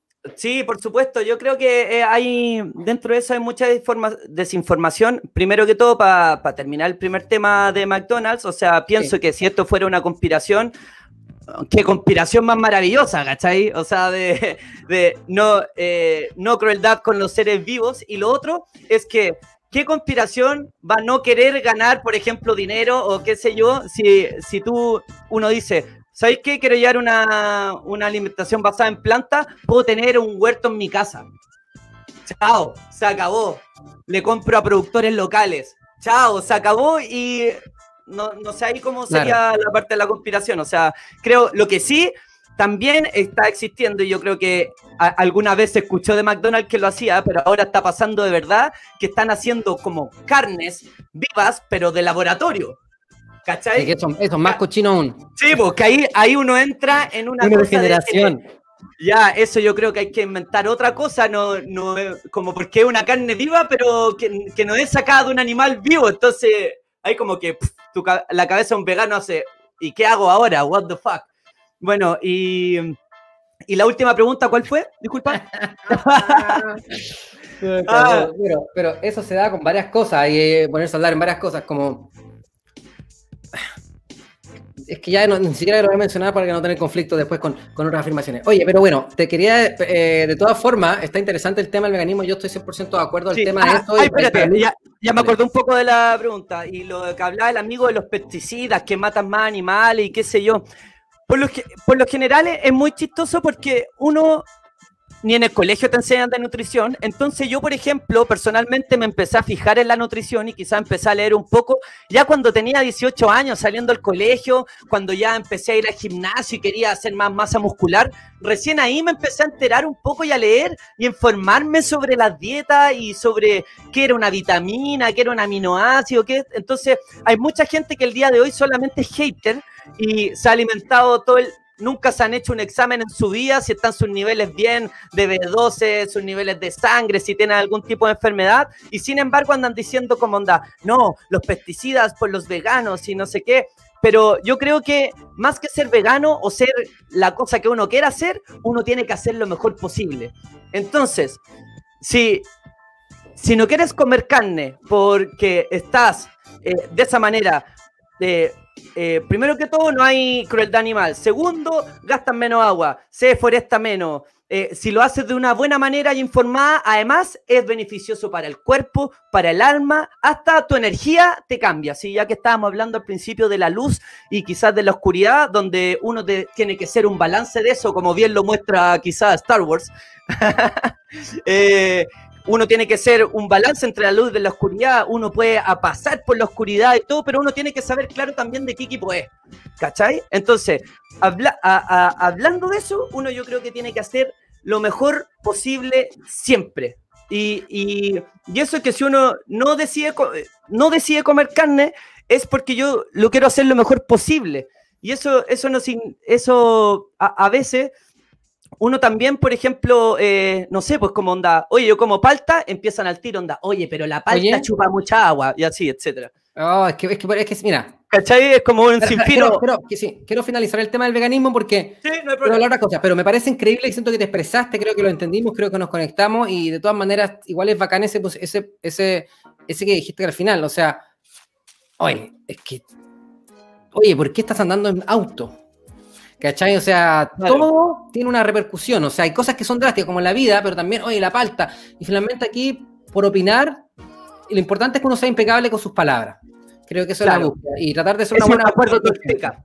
¿Sí? Los toltecas lo dijeron. Oye, Mesías Vega, eres un Mesías, viste, estáis preaching, era parte, era parte de lo tuyo, ¿viste? El Mesías, está ahí la, la información, eh, Vega está también. En mí, está en mí. Es una estrella también, Vega, parece. Es una constelación de Vega. sí, de Vega. Es una estrella. Bueno, aquí el último final mensaje lo voy a poner porque es largo, así para darle un poco de espacio a Felipe. El veganismo es dejar de explotar animales en la medida de lo posible y practicable. Siempre vamos a generar un impacto negativo, pero la idea es hacerlo lo mejor posible. Mira, lo mismo que estaba diciendo yo era lo que dijo él en mejores palabras y resumido. Vamos a poner esa frase entonces al amigo. Sí. Brother, you're preaching. Brother, you're preaching. ya, oye, eh, me parece perfecto. Oye, bueno, me decía Vega, que era una bomba de energía, tú también, porque yo pensé, a veces pienso yo tengo energía y mira, hablo contigo, me doy cuenta que tienes la energía vegana. Oye, eh, Mati, me encanta tu nombre, Matías. Yo cuando chico me quería llamar Matías. Me gustaba. ¿Sabes qué significa Matías? Significa don de Dios. Ay, me encanta estar ahí. Está todo conectado. Qué bueno, me encanta estar donde Dios. Me encanta hablar de Dios, la gente no entiende. Pero, oye, Juan, pegado, pero me encanta hablar de Dios. De hecho, el tema de la conspiración ya es porque yo lo abordo toda la realidad como que somos espíritus, no materia, y siento que en este momento la pandemia se le está dando mucho materialismo a la realidad. Pero bueno, más allá de eso, Matías Vega, tú eres un comunicador eh, audiovisual, un actor, un máquina creativa, un creative beast como yo también, ¿cachai? Entonces veo que estáis siempre haciendo, creando cosas y los medios de comunicación en este momento están haciendo mucho por la realidad. ¿Crees tú que los medios de comunicación eh, está despertando? Hay mucho veganismo, imagino que en los caterings y la alimentación hay muchas personas que quieren ser veganas, vegetarianas, o en realidad sientes que están medio pegados, o sientes que a pesar de lo que se ve quizás superficialmente, eh, porque, por ejemplo, alguien podría enjuiciarte sin conocerte. De hecho, alguien puso un comentario que en mi Instagram dijo, ah, pero el Matías ha vendido, no sé, nunca ha dicho nada. Entonces yo digo, bueno, da lo mismo eso, yo me comunico contigo, veo que estáis súper conectado, entonces quizá hay una cierta superficialidad o respecto a enjuiciamiento que es muy parece una eh, rasgo humano, estar como enjuiciando a las personas, decir, no, pero es que León era rapero cuico, no, este León es facho porque dije que el plebiscito se me hacía un show. Entonces, todo es como... Facho pobre, facho pobre, empiezan claro, a... Enjuiciar, o comunista. O, lo mismo, tú querías una cuestión de calidad, comunista, está todo en la polaridad y en este tema la polaridad está muy dura. Los medios de comunicación, que has estado, no sé, en este momento estás activo en las cadenas grandes, también está todo mutando, estamos todos pasando al YouTube, a, está todo mucho más red social. Cuéntame un poco tu visión de la conciencia, porque en la imagen que pusimos hoy dice eh, veganismo y conciencia en los medios de comunicación.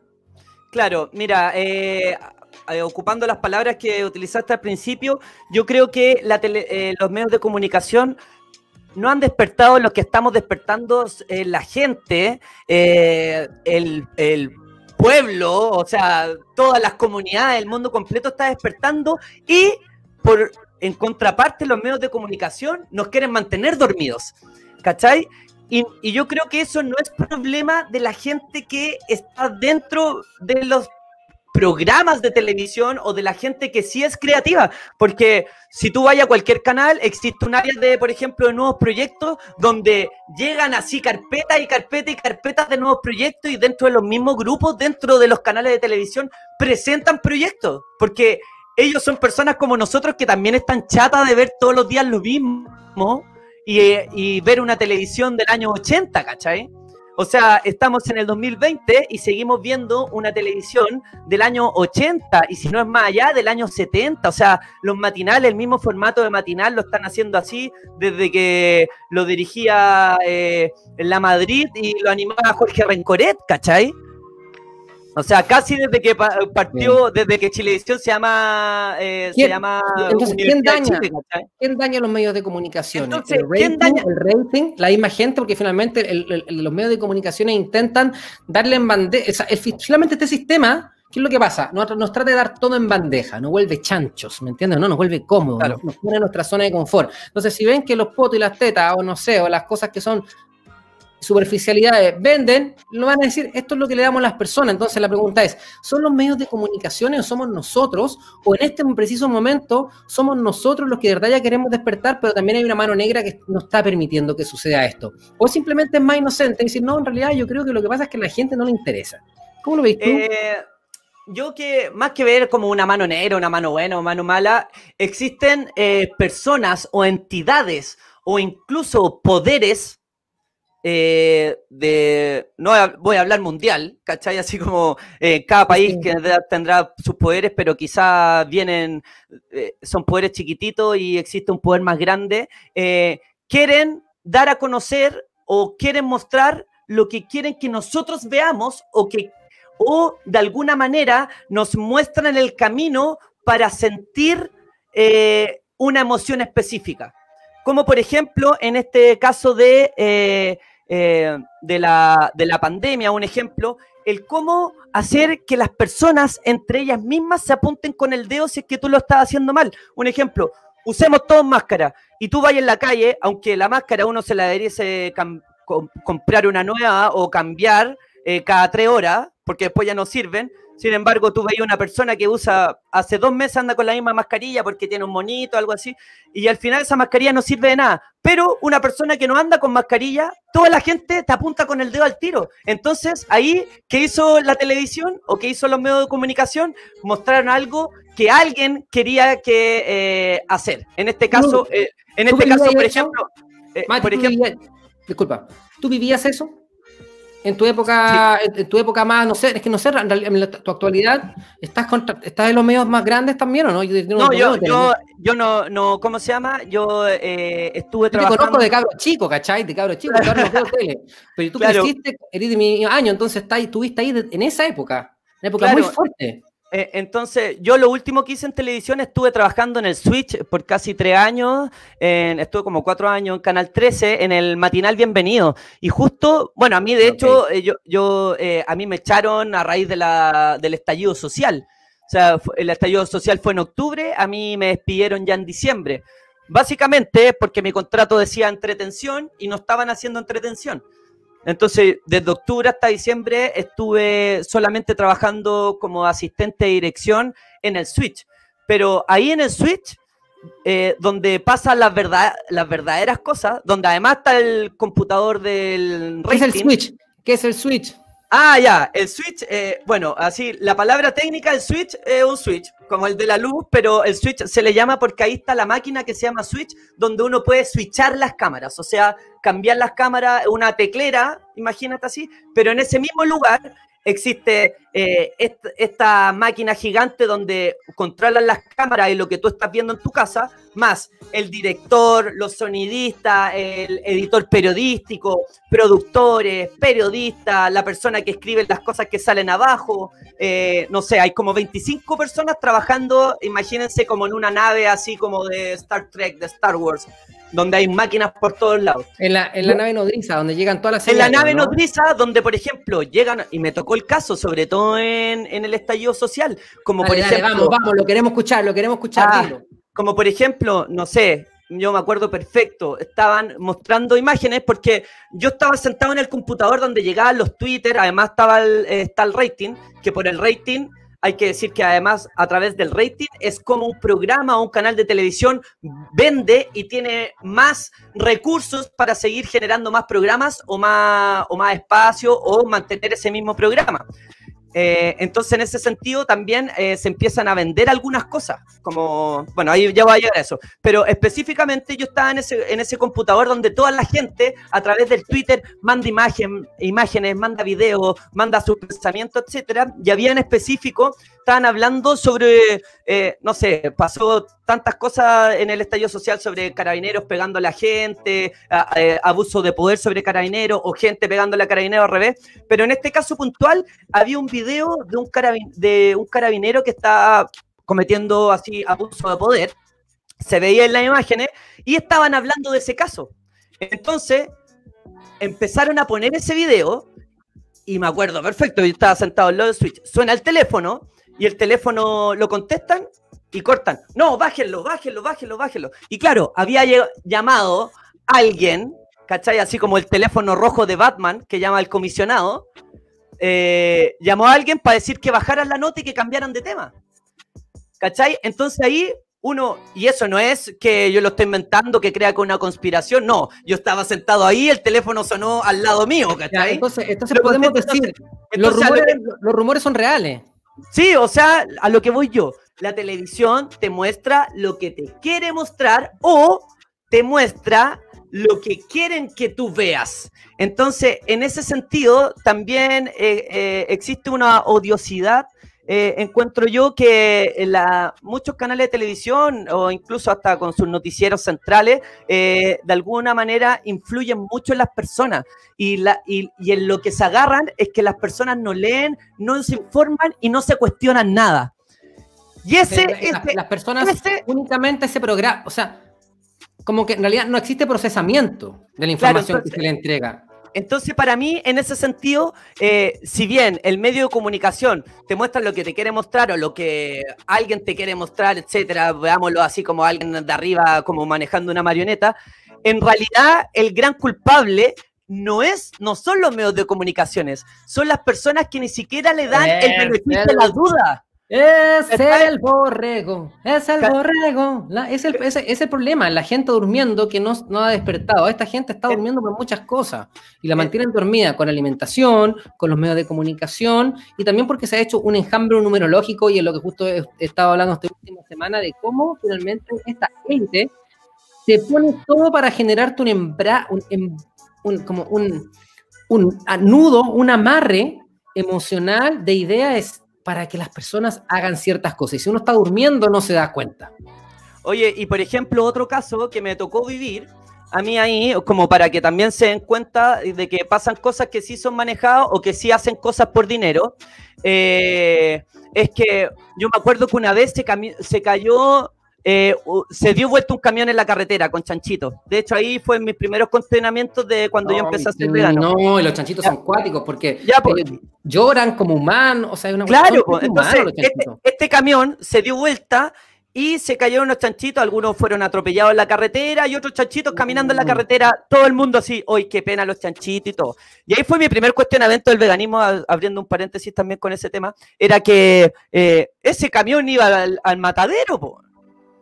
Entonces, estaban llorando porque los veían así como, como pobrecitos que casi los atropellan, pero eso, todos esos chanchos, o sea, los que se cayeron del camión y pudieron arrancar, esos se salvaron, ¿cachai?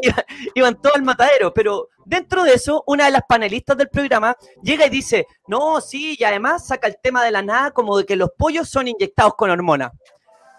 Al día siguiente, a ella la echaron Porque uno de los grandes auspiciadores del programa es una gran cadena eh, que tienen muchos pollos y nos venden pollos en los supermercados, ¿cachai?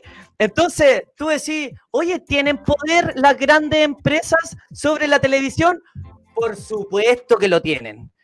Obvio, pues si le estoy pagando lucas, yo me quedo piola. ¿Y para qué empezamos a hablar de los medios que son supuestamente independientes? En Chile hay un medio que yo he hablado muchas veces que es un medio supuestamente periodístico independiente que está terrible mojado. ¿Me entiendes, papá? Entonces aquí hay una frase gringa que le dicen el follow the money. Follow the money, sigue, el dinero, papá. Así que, ¿quién es, quién, es, eh, eh, eh, ¿quién es el que está detrás de esto? ¿Cachai?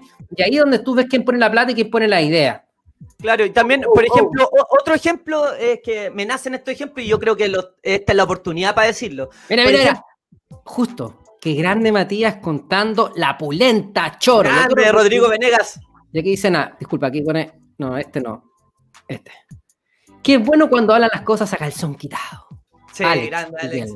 Oye, mira, otra cosa, por ejemplo, hay muchas personas que ven, eh, y ahí, desde ahí para adelante, yo le, le tengo duda a todos los doctores que aparecen en la televisión o profesionales. Oh, oh. porque, porque, alarma, no, no lo digas, no lo digas. no, pero, no, sí lo voy a decir. Mira, por ejemplo, ahí yo me di cuenta de algo. Yo como, como soy vegano, de alguna manera uno está trabajando en algo, entonces como voz en off a veces tenía que decir, y este espacio es presentado por... Eh, no sé, lo voy a decir como. No, por, eh, decirlo por Spiritual Tech, discúlpeme, chicos. Spiritual Tech, pronto nuevas eh, unidades.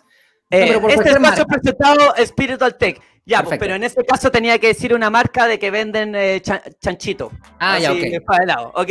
Que ustedes se lo comen en los asados. Bueno, eso, entonces, este onda es presentado por esto. Entonces, después, entre medio del programa, así de la nada, hoy hoy día estamos con una profesional de la nutrición. Venga, oye, sí, la profesional de la nutrición le recomendaba a todo el mundo que lo mejor del mundo era comer carne de cerdo. Y tú que hayas. ¡Ah! Entonces, tú, tú después. Tírate una rima para eso al toque. Claro. Entonces tú. Entonces tú llegáis y decís. Y, claro, tú lo veías en la tele y decías, onda, oye, me lo dijo esta profesional, es bacán comer carne de cerdo. Es una noticia. Y no es una noticia, es una publi, un publi reportaje. Sí, eso era en realidad un espacio pagado en vez de que hubiese salido, no sé, eh, por ejemplo, Tonquita diciendo, anda, mira, este es el nuevo, este es el nuevo micrófono, no sé qué. Eh, en lo hacían como que era un espacio de verdad que estaban entrevistando, ¿cachai? Y la, tonca aquí un amor, o sea, la gente de la tele es gente linda, pero sí, les duele, les duele o no? También les duele esto. O ya como que, o ya tienen carne chancho, disculpa la expresión, justo hablando de los chanchitos. Sí, bueno, chancho bueno, tienen cuero chancho y les da lo mismo. O ya como que así es el negocio en el que estoy y ya fue. Porque lamentablemente las personas de la tele, y quizás tú ahora estás más independiente, ya te echaron de la tele aparte por esta situación de la social, ya estás como en la etapa más como la rebeldía. Las personas igual tampoco se pueden mojar el potito de esa forma, porque, o sea, estoy pagando un departamento, o sea, ¿me entendido? No, o sea, mi trabajo, o sea.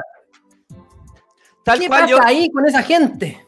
Yo, yo creo que eh, la gente se empieza a poner triste sobre todo la gente que no, no, sabe, no sabe qué hacer, porque muchas veces, o sea, con la plata te amarran y te agarran de ahí mismo, ¿cachai?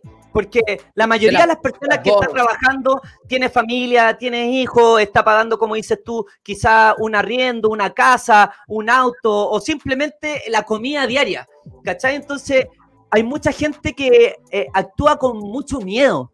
Y eso yo me di cuenta ahí porque de alguna manera yo trabajando en el Switch no era parte del Switch. O sea, ese, eh, si bien yo trabajaba con el, el, equipo. Miedo. ¿Cachai? Si bien yo trabajaba en el equipo del Switch, el equipo del Switch y el equipo de dirección, yo estaba debajo de eso. Pero por esas cosas de la vida, si lo estamos viendo como en una pirámide, yo, no sé cómo, eh, tenía la pulsera VIP y pasé unos peldaños más arriba de la pirámide, entonces empecé a ver lo que pasaba para abajo. Y de verdad, la gente no hace nada por el miedo. Y, he aprendido que, aunque eh, que cuando uno tiene miedo, es cuando más hay que hacer las cosas. Es cuando más hay que salirse de la. Oh yeah, chica, chica, yeah. En realidad, compañero, estás. Me falta alguien, un DJ atrás que me ponga estas cosas así. Sí. Brother, you preaching. Brother, ah, you preaching. Atrás se ve una persona. Ahí podría estar ahí con el. El Andrés está acá, él podría, él podría hacerme, el sonido. Me falta meter una, mesa de sonido, pero bueno, igual no todos los invitados son tan valientes como tú, así que yo quiero que te quiero un aplauso en este momento por tu ah, valentía. te felicito porque eh, es lo que necesitamos, realidad, para que paren estos rumores, porque tú dices estas cosas y van a llegar por atrás algunas personas amantes de Mr. Smith de la Matrix a defenderla y te dicen, es que eres un conspiracionista. ¿Cómo has creído que esto sucede así? Claramente ese doctor que apareció es un doctor de verdad. ¿Cómo me va a mentir respecto a la comida de los chanchitos? Y tú dices, pero compañero, le acaban de pagar plata para ganar este comercial diciendo que es una noticia. Y así todo sucede. Así que yo quiero invitar a todas las personas que están escuchando El Mago está despierto en Spotify, en su podcast preferido, en su plataforma, lo están viendo en YouTube, que pasen también por ahí escuchando el disco La leyenda del dragón, que si no lo conocen, un disco que lo hice en 2008, y hay una rima que dice, una rima que dice, la tele miente, con plata se ponen noticias, con plata se quitan noticias. Qué lata. Tal cual. Básicamente, tal cual.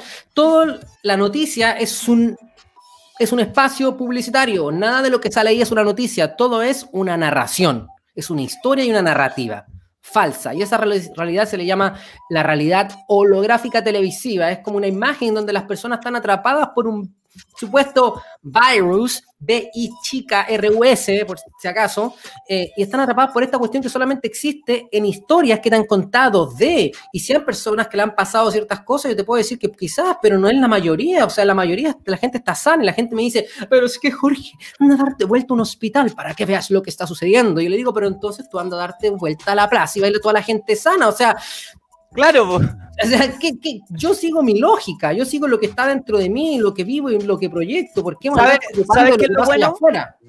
¿Sabes qué es lo bueno? Que yo, creo, o sea, no sé si, es porque el año que nací yo, el 85, etcétera, yo creo que hay mucha gente que se siente igual del mismo año. Yo creo que, Buena, saludo a Oscar. Eh, Tengo uno que lo voy a poner cortito, dime si lo A ver, Pablo dice, un gran demonio y saludo al Volado Vega que una vez de Bueno, cosas que pasan en el barrio fino. Eh, eh, ¿Cachai? Que lo, bueno es que yo creo que desde el año 85 para adelante, alrededor, también he leído de eso, empezó a nacer gente un poco eh, con una conciencia distinta, se empezaron a dar cuenta de otras cosas. Y lo bueno de que alguien, es como viajar, cuando alguien viaja, al tiro se te expande la conciencia porque conociste otra cultura. O sea, oye, esto no sé, se tiran chancho después de comer. Eso no es para uno así como, wow, y uno lo aprende, y tu conciencia se agranda. Y cuando vuelves, toda la gente a tu alrededor le pasa lo mismo. Se le agranda esa conciencia que no tenía. Bueno, hablando de eso, al día de hoy, la gente que está naciendo ya viene, o sea, nosotros ya sabemos ocupar los celulares, entonces la gente que ya nace, ya nace sabiendo ocupar los celulares. Entonces, ya nace con todo lo que hemos venido aprendiendo o despertando. Entonces, de ese sentido, yo tengo cinco sobrinos y de los cinco sobrinos que van desde los siete años hasta los gemelos que cumplieron ahora 18 años, ninguno ve tele. Yo, negro, negro, negro. Porque, no, porque no le interesa, porque está más entretenido estar en el celular buscando información de lo que les va llegando, viendo lo que quieren ver, jugando lo que quieren jugar, pero no le creen a la tele porque la tele no. Sí, ese problema es la gente abuelita, la gente más vieja. Bueno, pero igual hay personas que de, verdad están enamorados de la Matrix, también es verdad. O sea, ok, está eso que dices tú, pero hay que ser realista. Hay gente que le encanta estar en la Matrix, enamorarse y ni siquiera va a permitirse cuestionarse el asunto porque están cómodas en su matriz. Yo, yo un poco, yo un poco me empecé a cuestionar, o sea, yo creo que de alguna manera uno en, varios ámbitos en la vida que quizá uno se puede meter y puede estar atrapado en la Matrix, pero lo que me empecé a fijar yo es que uno, por ejemplo, no sé, empezáis a leer las historias de la guerra de Vietnam, empezáis a leer las historias de la Guerra Fría, empezáis a leer, no sé, las historias de cómo se formaron la guerra y el verdadero por qué.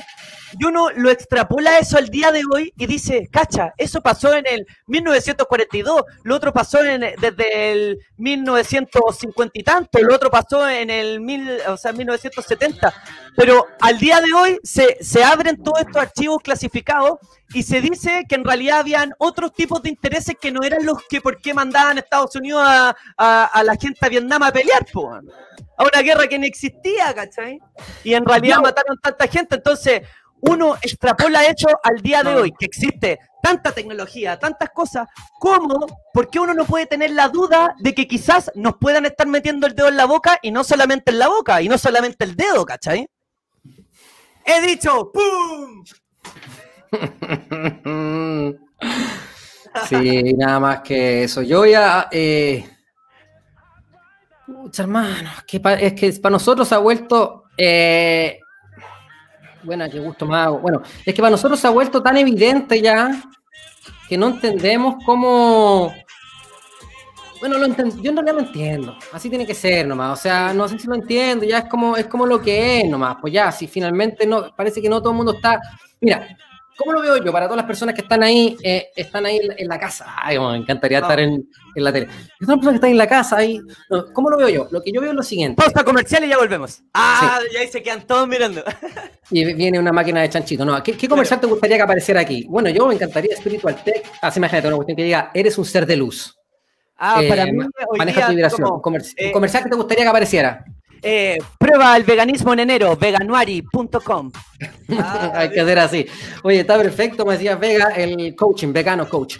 Oye, pero básicamente aquí tenemos que entender que estamos entrando en una era donde no todas las personas están dispuestas a entrar a esta era y creo yo, y me estoy aventurando en la Nostradamus, en la profética, lo que yo creo que va a pasar es que se va a dividir la humanidad en secciones donde van a haber personas que van a vivir con un miedo y personas que no van a vivir con otro miedo y las personas que busquen de alguna manera se pueden adaptar de aquí a 10 años quizá a una realidad más independiente, donde no tengan miedo a ser ellos mismos, donde no tengan miedo a jugárselas por sus dones, donde no necesiten un poco tanto de la Matrix, sino eh, de alguna forma se abre un mundo quizá más disponible para otras personas, pero otras personas van a estar, van a estar como entrando solitas al matadero. Yo no creo que te vayan a obligar a las personas a entrar al matadero, pero sí creo que el matadero va a ser global y va a estar disponible para la persona que no haga la tarea de despertar. A mí me da la sensación de que no te van a obligar tanto.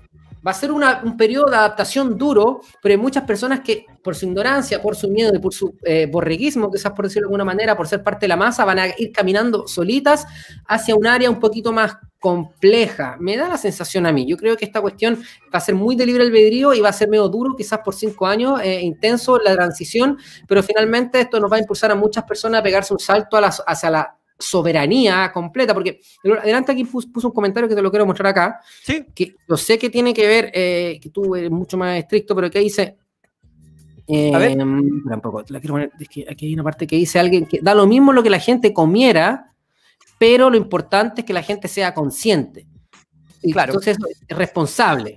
Entonces yo lo encuentro interesante porque básicamente da lo mismo un poco lo que va a pasar ahora. Yo no le quiero decir a las personas cómo, qué hacer. Yo ahí me eh, compartamos, tenemos ideas, vamos nutriéndonos todos de alguna información, pero no le puedo decir a las personas qué hacer, ni cómo pensar, ni decidir su vida. Pero sí es importante que las personas se atrevan a estudiar ellos mismos y sean soberanos. Y eso es lo que llamo yo finalmente en este programa. Mira, un poco para decir, justo está acá al lado de mi biblioteca.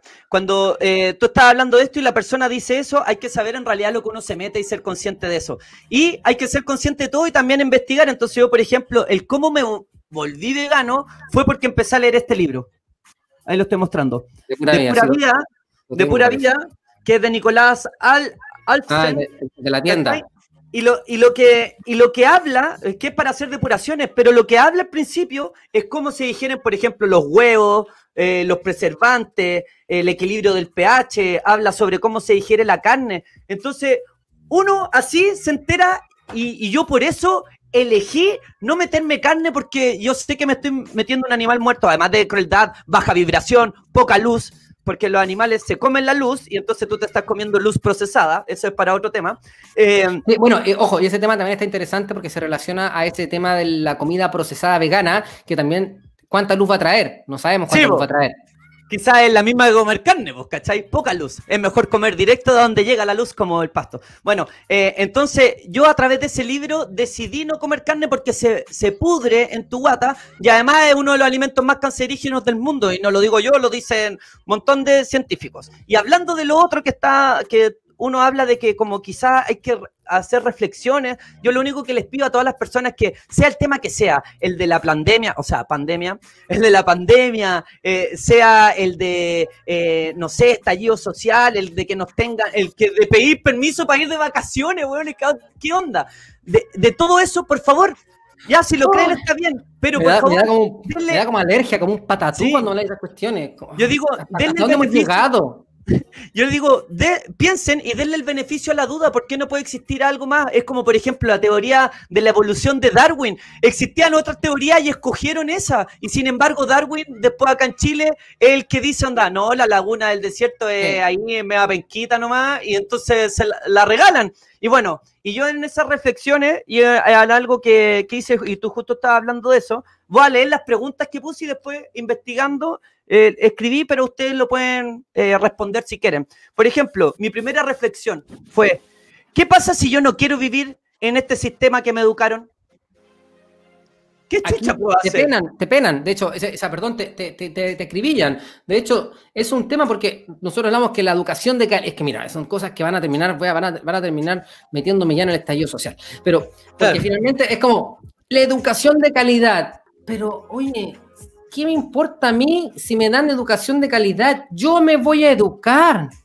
Claro. O sea, yo entiendo que tiene que haber educación de calidad, etcétera, etcétera, pero es que yo no quiero educación de calidad del Estado, de que alguien me diga cómo educarme. Yo quiero de verdad yo ser el out soberano de lo que yo considero verdad. Y finalmente Entréguenme herramientas para eso, po, ¿cachai? que me entreguen herramientas para eso, pero esa pero, pero finalmente, te digo sinceramente, iba a sonar facho, no sé, pero oye, si tú tienes internet, que la mayoría de Chile tiene internet, quizás hay personas que no, que ok, ok, hay personas que no, pueden- no tienen internet, ok. Sea, Pero que muchas no personas, hay muchas, pero sí, pero hay muchas personas que sí tienen y que a pesar de tenerlo, no la ocupan para aprender. Eso es verdad. Sí. Sí, Entonces, mira, que- sí, dale. Sí, eh, eh, ah, y hablando de lo que tú estás hablando, por ejemplo, hay muchos colegios que hay de 40 niños que si el Estado les pasa un computador, etcétera, etcétera. Hay dos que no tienen un computador, hay muchos profesores que dicen, no, ¿saben qué? No podemos hacer la clase porque en realidad no todos los niños pueden hacer la clase. Y ahí los profesores están nivelando para abajo, en vez de nivelar para arriba y decir, oye, juntemos a todos los apoderados, veamos de qué manera, si alguien le pasa un celular a alguien, si alguien tiene un celular antiguo, o hagamos una vaca, compremos. ¿Por qué nivelar para abajo? ¿Por qué 38 personas se tienen que quedar sin estudiar? Y porque solo dos no tenían. Es mejor hacer comunidad, eh, conseguirle equipo a esas dos personas y nivelar para arriba. Pero el tema ahí es, es loco porque te digo, ok, me parece. Pero ¿qué pasa si esa, esa educación ya viene masticada y premasticada? Ah, claro. es que es un de- tema, bueno, es un tema delicado que pasa ahora porque yo digo, ok, yo lo que quiero es libertad.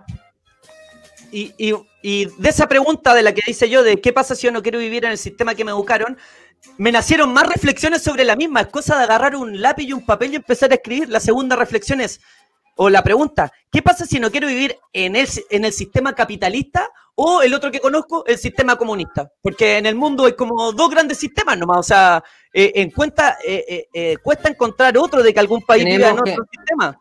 Nos tenemos que hacer eso. Y, y- y, perdón, y perdón que te interrumpa, que justo tiene que ver con lo que, lo que yo te, te, te- te interrumpí. O sea, tenemos que lograr poder ser amables, ayudar a los demás, pero no depender de, de un Estado que te diga cómo vivir tu vida. ¿Cómo logramos eso? Porque finalmente esa es la disyuntiva que estamos en este momento. Es para- como que nos ponen estos dos caminos, o el capitalismo o el... Claro. finalmente, ¿cómo logramos? Porque finalmente siempre nos dan la solución, nos ponen o la izquierda o la derecha y tienen que elegir.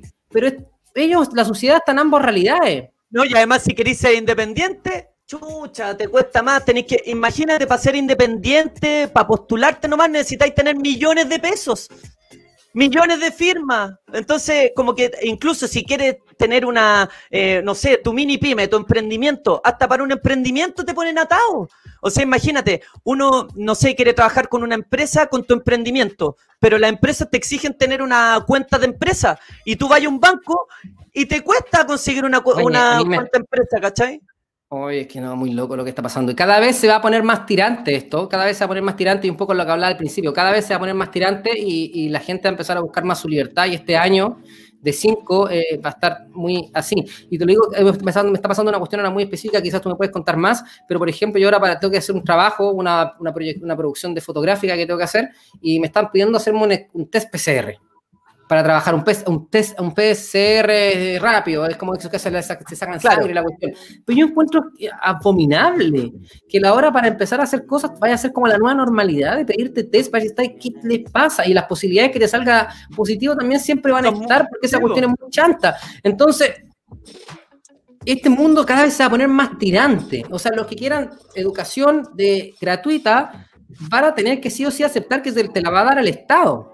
Entonces, por eso te decía, se va a estar dividiendo entre estas dos personas, las personas con miedo, que no están tan valientes para, de alguna manera, confiar en sus propios dones naturales, van a tener que empezar a aceptar el control. ¿Me entiendes, no? Pero al mismo tiempo va a haber otro camino de las personas que tengan menos miedo a confiar en su propia sincronía, en la magia, y van a quizás decir, no, sabéis que es lo mismo. Yo me voy a tener independiente porque pase lo que pase, Diosito me va, Dios, Dios, Dios provee. ¿Cachai? Claro. Sí, yo, esa es mi frase. Dios provee siempre. De hecho, hoy día la dije en la mañana, porque estaba pagando cuenta y dije, vamos con todo perro. Dios provee. Diosito ahí, pa, pum, grandes jugadores. Ah. Pero, pero ¿cachai lo que voy o no? Sí. O sea, finalmente, y yo creo que esta era es para esas personas. Porque hay muchas, o sea, por eso estoy siempre, el, el, tema del estallido social para mí era muy vieja escuela, para mí, yo, que yo entiendo, si yo también soy bueno, eh, yo hago, todo, nunca he vendido mi música, he hecho charlas y talleres gratuitos, he, hecho trabajo en poblaciones, he, hecho trabajo comunitario, eh, vengo de una familia súper humilde, y papá los primeros zapatos los tuvo a los 13 años, pero yo siempre he sabido que el estallido social es una tranca, porque esperar que lo solucionen los políticos, que el cambio de constitución haga algo, esta cuestión lo que hay que hacer es ejecutar.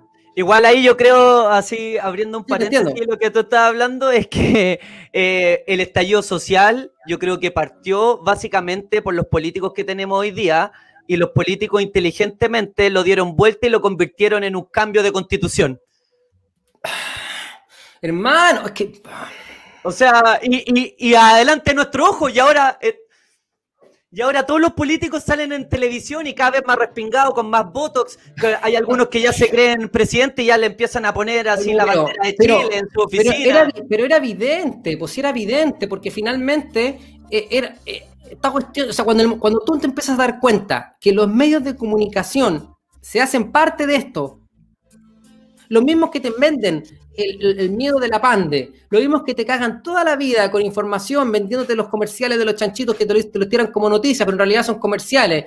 Y aparte ahora, ellos están apoyando el proceso constituyente, tú decís, oye, no, pues aquí sí esta cuestión no, o sea, ¿me entendí? O sea, cuando tú empezaste a darte cuenta que la misma gente de siempre, yo dije, no, aquí no. Y claro, pero es que básicamente lo que yo trato de promover es apaguemos la tele y hagámonos caso a nosotros. ¿Cachai? La gente me dice, ah, pero es que tú no. Yo, por ejemplo, marcho todos los días que camino siempre sin mi celular. O sea, sin, la mascarilla en la calle. Lo admito, lo hago. y si alguien se me acerca y me le pide, o por ejemplo, hoy me la pidieron eh, y la compré en un lugar y yo le dije al tipo, ¿te da miedo?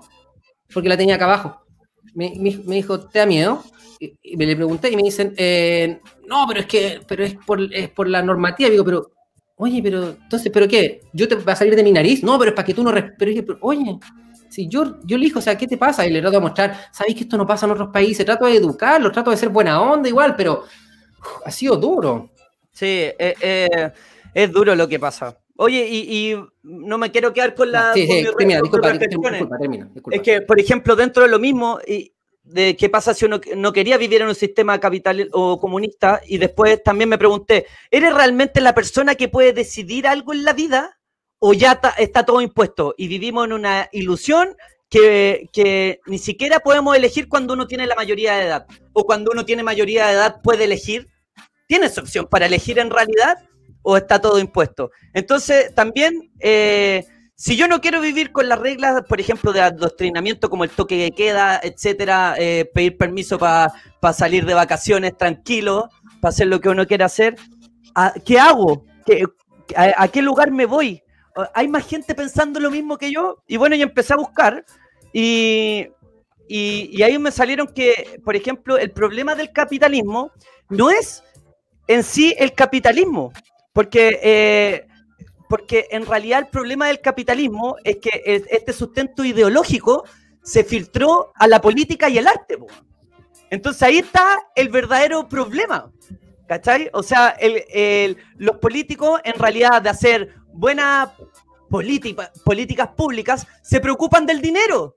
Y al igual que el arte, el arte, en vez de estar enseñando, en vez de estar mostrando nuevas cosas, el arte está hoy día, ¡pum!, eh, solamente quiere ganar dinero. Ya, me parece perfecto y te vale Brother You're Preaching, pero quiero irme un poquito más para darle un poquito más de información a las personas que están escuchando esto y que dicen, oye, qué increíble escuchar estos cabros, porque me resuenan lo que dicen. Yo no tengo la fuente. Eso es lo bonito. Eso es lo bonito porque, ojo, y lo vuelvo a decir a nivel electromagnético en este momento, no necesitas que aparezca en una fuente escrita por Harvard. basta que se sea lógico para que exista resonancia. Y si es lógico, tú lo consideras tu verdad. Y listo, el universo es infinito, tiene infinitas posibilidades, infinitas formas de percibirse. Y lo que antes era verdadero, bueno, real, noble, en 10 años más es muy probable que sea distinto porque es una evolución constante. Y finalmente lo que hablábamos al inicio está no vivir con el juicio frente al bien y el mal, hay que tratar de entender el proceso y corazón por delante, poner otra mejilla, chacara corazón, anajata, que venga lo que tenga que ver, venir y confío en el proceso. Pero eh, lo que hablaba recién es súper interesante del punto de vista cómo yo puedo eh, conectarme con, más posibilidades. Claro.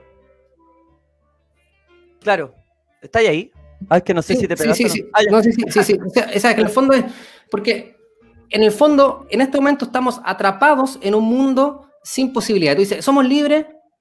¿Cómo genero nuevas posibilidades?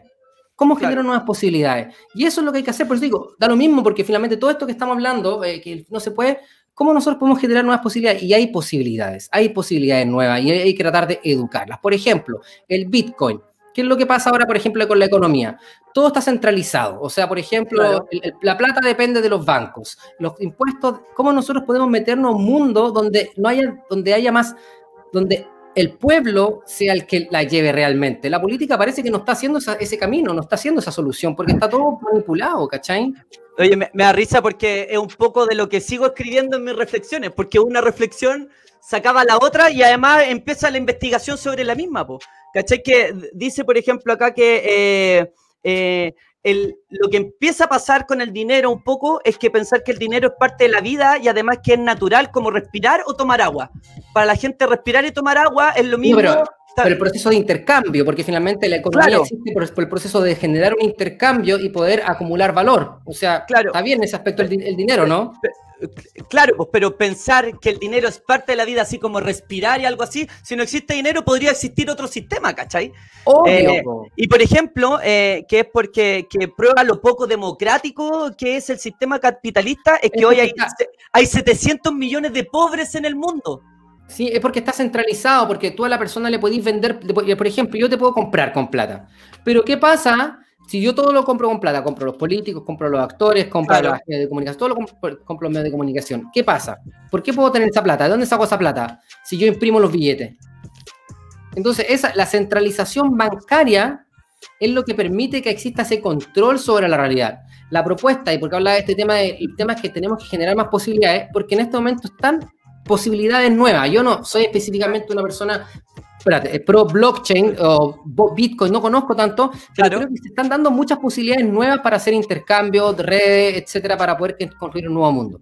Claro, y yo cuando hago las reflexiones, siempre quizá, o muchas de mis reflexiones nacen desde un momento quizá medio hater de pensamiento, pero también me pongo en el otro lado. Ya, entonces, si yo eh, soy, no sé, un presidente o quiero inventar un país, o porque también hay que saber cuáles son las opciones, pues, y empezar a averiguar por internet, que está así, muy fácil averiguarlo. Eh, ¿Qué otro tipo de sistema, no siendo el capitalista, podríamos vivir o generar en una comunidad? Y hay varias propuestas, como por ejemplo la economía circular, eh, que imita los procesos cíclicos de la naturaleza y la basura de uno es alimento de otros, por decirlo de alguna manera. Perfecto. ¿Cachai? También está la economía basada en la tierra, que esto va ligado a la visión indígena.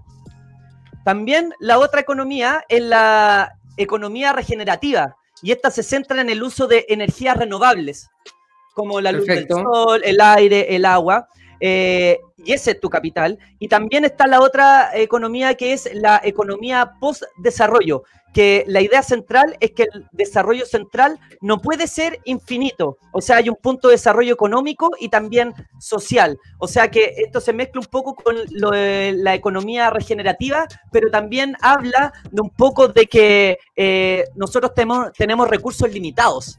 ¿Cachai? Y nosotros el día de hoy ocupamos la Tierra o vivimos como si los recursos fueran infinitos. Entonces, dentro eh, de otro sistema que podríamos vivir, ahí solamente, eh, ahora te leí cuatro, ¿cachai? Eh, que son tipos de economía distintos, en el que podríamos quizás practicar o poner en marcha.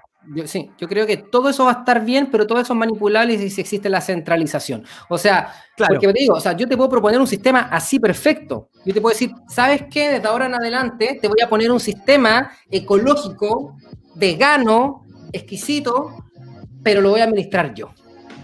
Claro. Ya, pero como tú, no, yo lo administro. Entonces, oye, qué increíble, me están dando un nuevo orden mundial increíble. Me están haciendo vegano, me están atirando ecología, carbón en la cuestión, pero mira, pero lamentablemente yo lo administro, así que usted le vamos a dar tres y usted le vamos a dar dos. Entonces, eso finalmente se transforma en comunismo. Claro. ¿quién es el, el, que define quién va a tener esto?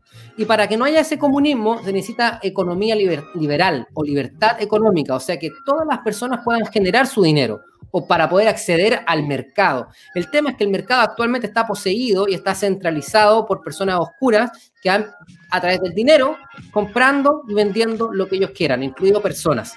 ¿Cachai? Claro. Entonces, eso hace que sea corrupto. Entonces yo digo, ok, me parece increíble lo que tú decís, y quizá a nivel de comunidades pequeños nos organizamos y hacemos 10 personas, pero a nivel global hay que ser muy cuidadoso que por muy lindo que te vengan, te vendan este sistema, si está centralizado, si está gobernado por alguien, es súper manipulable igual.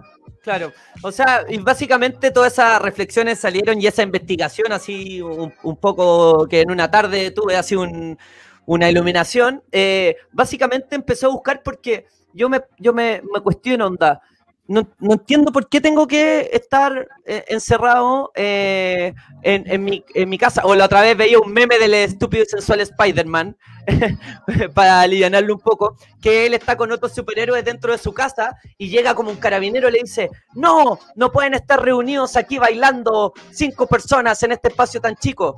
Y uno de los superhéroes le dice al sensual Spider-Man, le dice, no te preocupes, yo, te, yo conozco un lugar donde podemos estar todos bailando juntos y van y corte y aparece en la cámara, están todos bailando adentro de un vagón de metro que va repleto. Entonces, eso me hace cuestionarme así como, ¿por qué tengo que tener prisión domiciliaria desde las 10 de la noche? ¿Por qué? Ya, si yo no quiero esto, ¿dónde me voy? No me puedo ir del planeta. ¿Qué hago? ¿Qué país? ¿Existen países donde tengan otro, eh, otros tipos de sistemas? van, eh, van, a existir. Entonces, eso él básicamente, y, ahí buscando encontré esos tipos de sistemas, pero a mí me gustaría conocer más tipos de sistemas, enterarme de más, saber qué países, hay países que ni siquiera están ni ahí con lo que está pasando hoy día, en, eh, como lo que, no sé, muestran sobre el, el, el, el Brian COVID. Sí, oye, pero es que, bueno, tal cual lo que dices. Existe, hay que buscar nuevas maneras, hay que buscar nuevas posibilidades y finalmente de eso se trata. Nosotros somos creadores de posibilidades y existen en este momento sucediendo cosas que ni siquiera nos damos cuenta, ya están sucediendo y pasando cosas.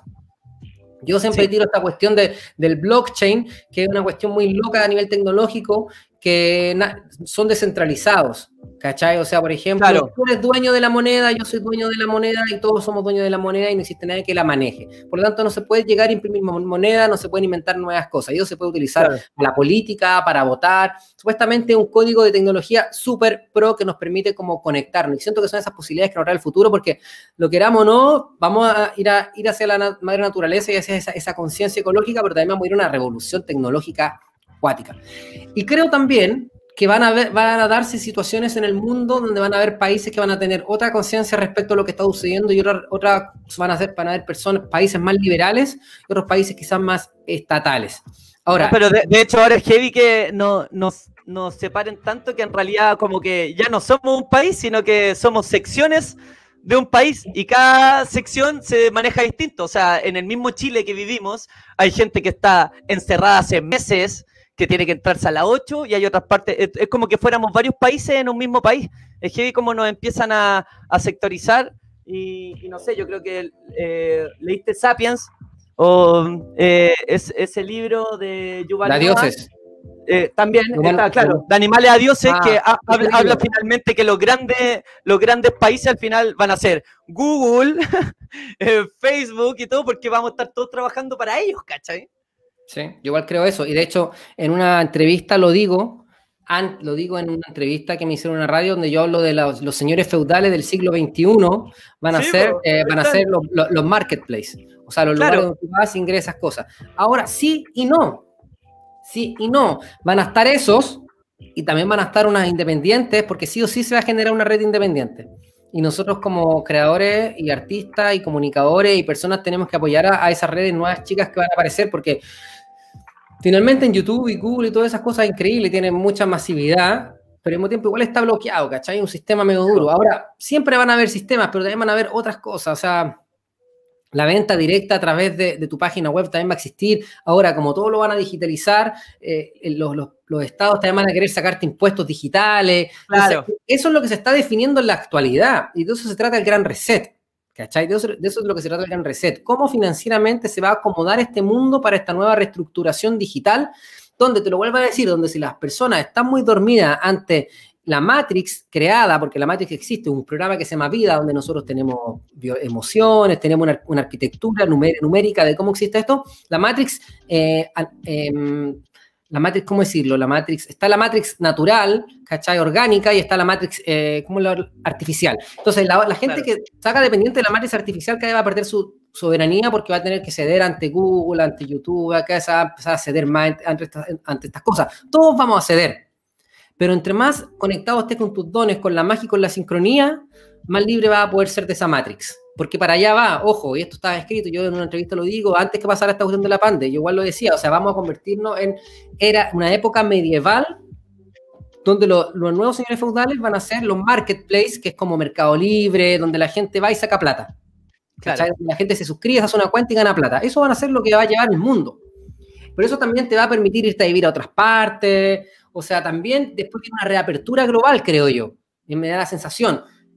Y yo creo que hay que moverse ahora, hay que moverse en estos años. Eh, creo que si todas las personas en este momento quieren moverse, es un buen año para empezar a ver dónde moverse. Pueden empezar a averiguar, por ejemplo, en qué países te piden PCR, cuáles no. eso es lo que siento yo y es lo que estoy haciendo yo. En realidad, no quiero decir a las personas lo que hagan, pero yo me estoy dando de darme cuenta cuáles son los países que tienen un, un relato distinto, que quizá incluso estos países los está poniendo la misma élite para que nosotros lo veamos. Y nos dicen, aquí está, cabros, se lo estamos mostrando y tienen de aquí cinco años para que establezcan dónde quieren vivir de aquí más adelante. Pero ciertos países ya fueron.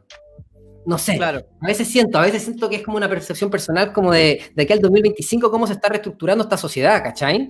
Claro, yo, yo creo que en algún momento en, en, esta reunión de quizás los que nos quieren gobernar mundialmente, así hablando, oye, pero hay, hay unos cabros que cachan bien, están despiertos, de hecho tienen un programa que se llama El Mago está despierto, ¿qué vamos a hacer con todos estos cabritos? Bueno, eh, ellos se están dando cuenta, entonces ellos se van a separar solo de la... Yo creo que ellos también saben eh, de lo que estamos hablando y también lo ocupan mucho a su favor. Sí, todo, todo lo estamos haciendo y finalmente nosotros somos espejos nomás. Sí, ¿qué dice? La descentralización del dinero podría pasar a través del anarquismo personal, como dices, tirar abajo en los bancos centrales. Yo te interrumpí mucho con tu apunte, pero aquí hay alguien que se fijó en tu, en tu, en tu, en tu mate, tu forma de ser Mateo, así que aquí mira, te lo dicen. Dándolo sí, todo con tu apunte. Sí, reflexión. Sí, no te interrumpí tanto, es que finalmente me emociono y me dan ganas de meterme porque... No, es, que, es que uno se emociona con estos temas porque mira, no hay mucha, muchas opciones para hablar de esto, incluso mucha gente eh, ni con sus amigos eh, habla de estos temas. Yo, yo creo que un gran despertar que tuve, así como yo creo que de chico siempre he estado fijándome en cosas que yo creía que eran normales, pero después comentándolas con, con familiares o cosas así me daba cuenta que eran pensamientos como, no sé, genuinos, ¿cachai? No era algo que pensaba todas las personas. Pero yo, me, yo creo que cerca del 2010, un poco antes, empezamos a conversar mucho sobre estos temas y hasta el día de hoy es con, con, con Ramita, ¿cachai? MC Rama, Raúl Muñoz. Eh, con, con, mi amigo empezamos a conversar sobre todos estos temas, o sea, eh, sentarse a carretear y a conversar sobre los hermanos pleiadianos de la luz, o sea, para gente puede ser muy aburrido, pero eran temas que nos interesaban por allá, no sé, el 2008, eh, y escuchando canciones, escuchando, leyendo textos, compartiendo información, enterándonos sobre la historia del biomagnetismo, y empezamos así de repente a y nos dimos cuenta que creamos una relación de hablar de cosas que de verdad son importantes. O sea, yo creo que cada vez que hablo con, con, Ramita, siempre que hablamos, uno de los dos termina emocionado llorando, ¿cachai?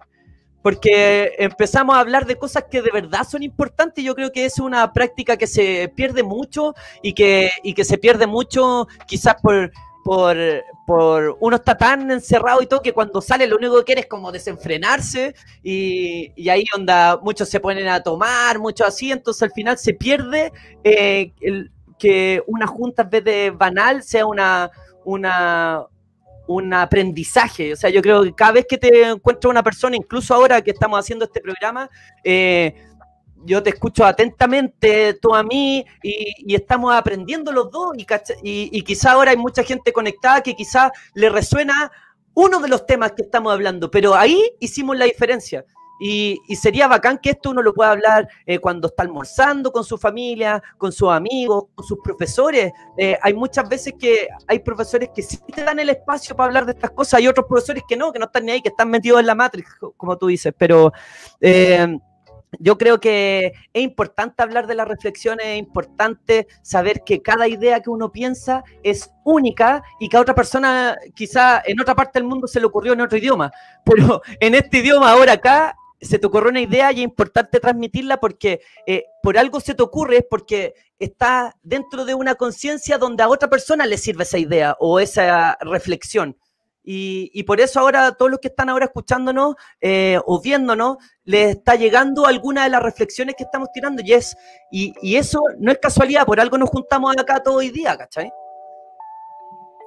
Es tal cual, la gente habla, ya llevamos un minuto, casi 40 minutos, yo creo que ya va a estar, tenemos que finalizando un poco esta conversación, ah. pero, pero está súper cargada de información y, y, se trata de eso, ¿no? De este despertar y un despertar hacia la conciencia y, como decía al principio, finalmente la conciencia es la responsabilidad.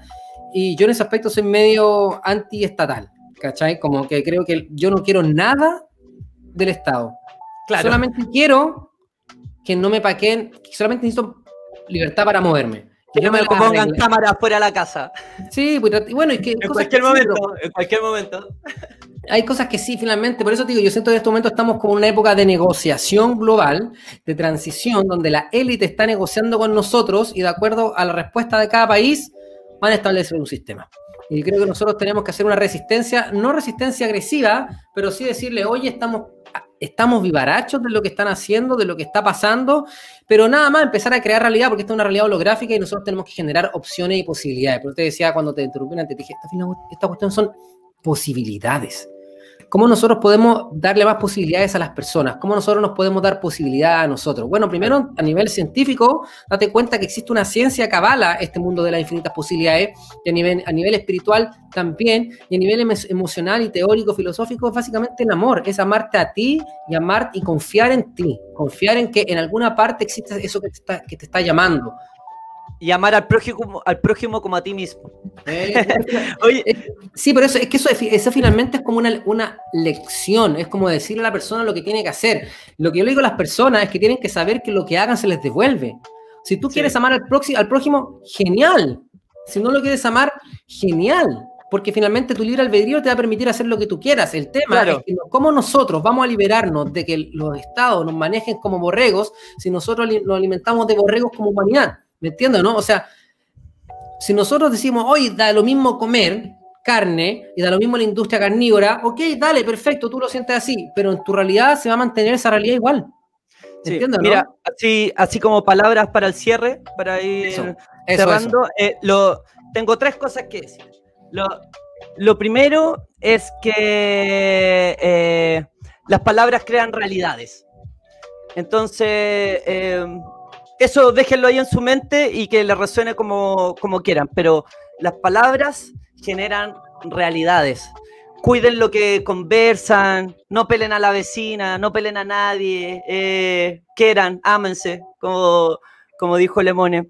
Lo, eh, lo segundo es que cuestionense todo, todo, hasta, hasta lo que le dijeron los papás, investiguen, averigüen. Eh, al día de hoy gracias a la globalización y a la era tecnológica que partió en marzo de este año, ya finalmente así con todo, eh, sin camuflaje ni nada, ya partió la era digital con todo. Y gracias a la globalización está todo, tanto, hasta los libros, hay, existen hasta audiolibros, ¿cachai? O sea, ya, ya hay que informarse de todo. Y, Por eso digo que si ahora tenemos internet es simplemente una excusa. O sea, obviamente influye todo y ojalá hay muchas personas que no tienen internet y yo lo sé. Y ojalá a todas las personas le puedan llegar a internet y eso lo tenemos que hacer. Lo tenemos que hacer y obviamente en ese aspecto tenemos que, yo personalmente hay que tener un pensamiento social.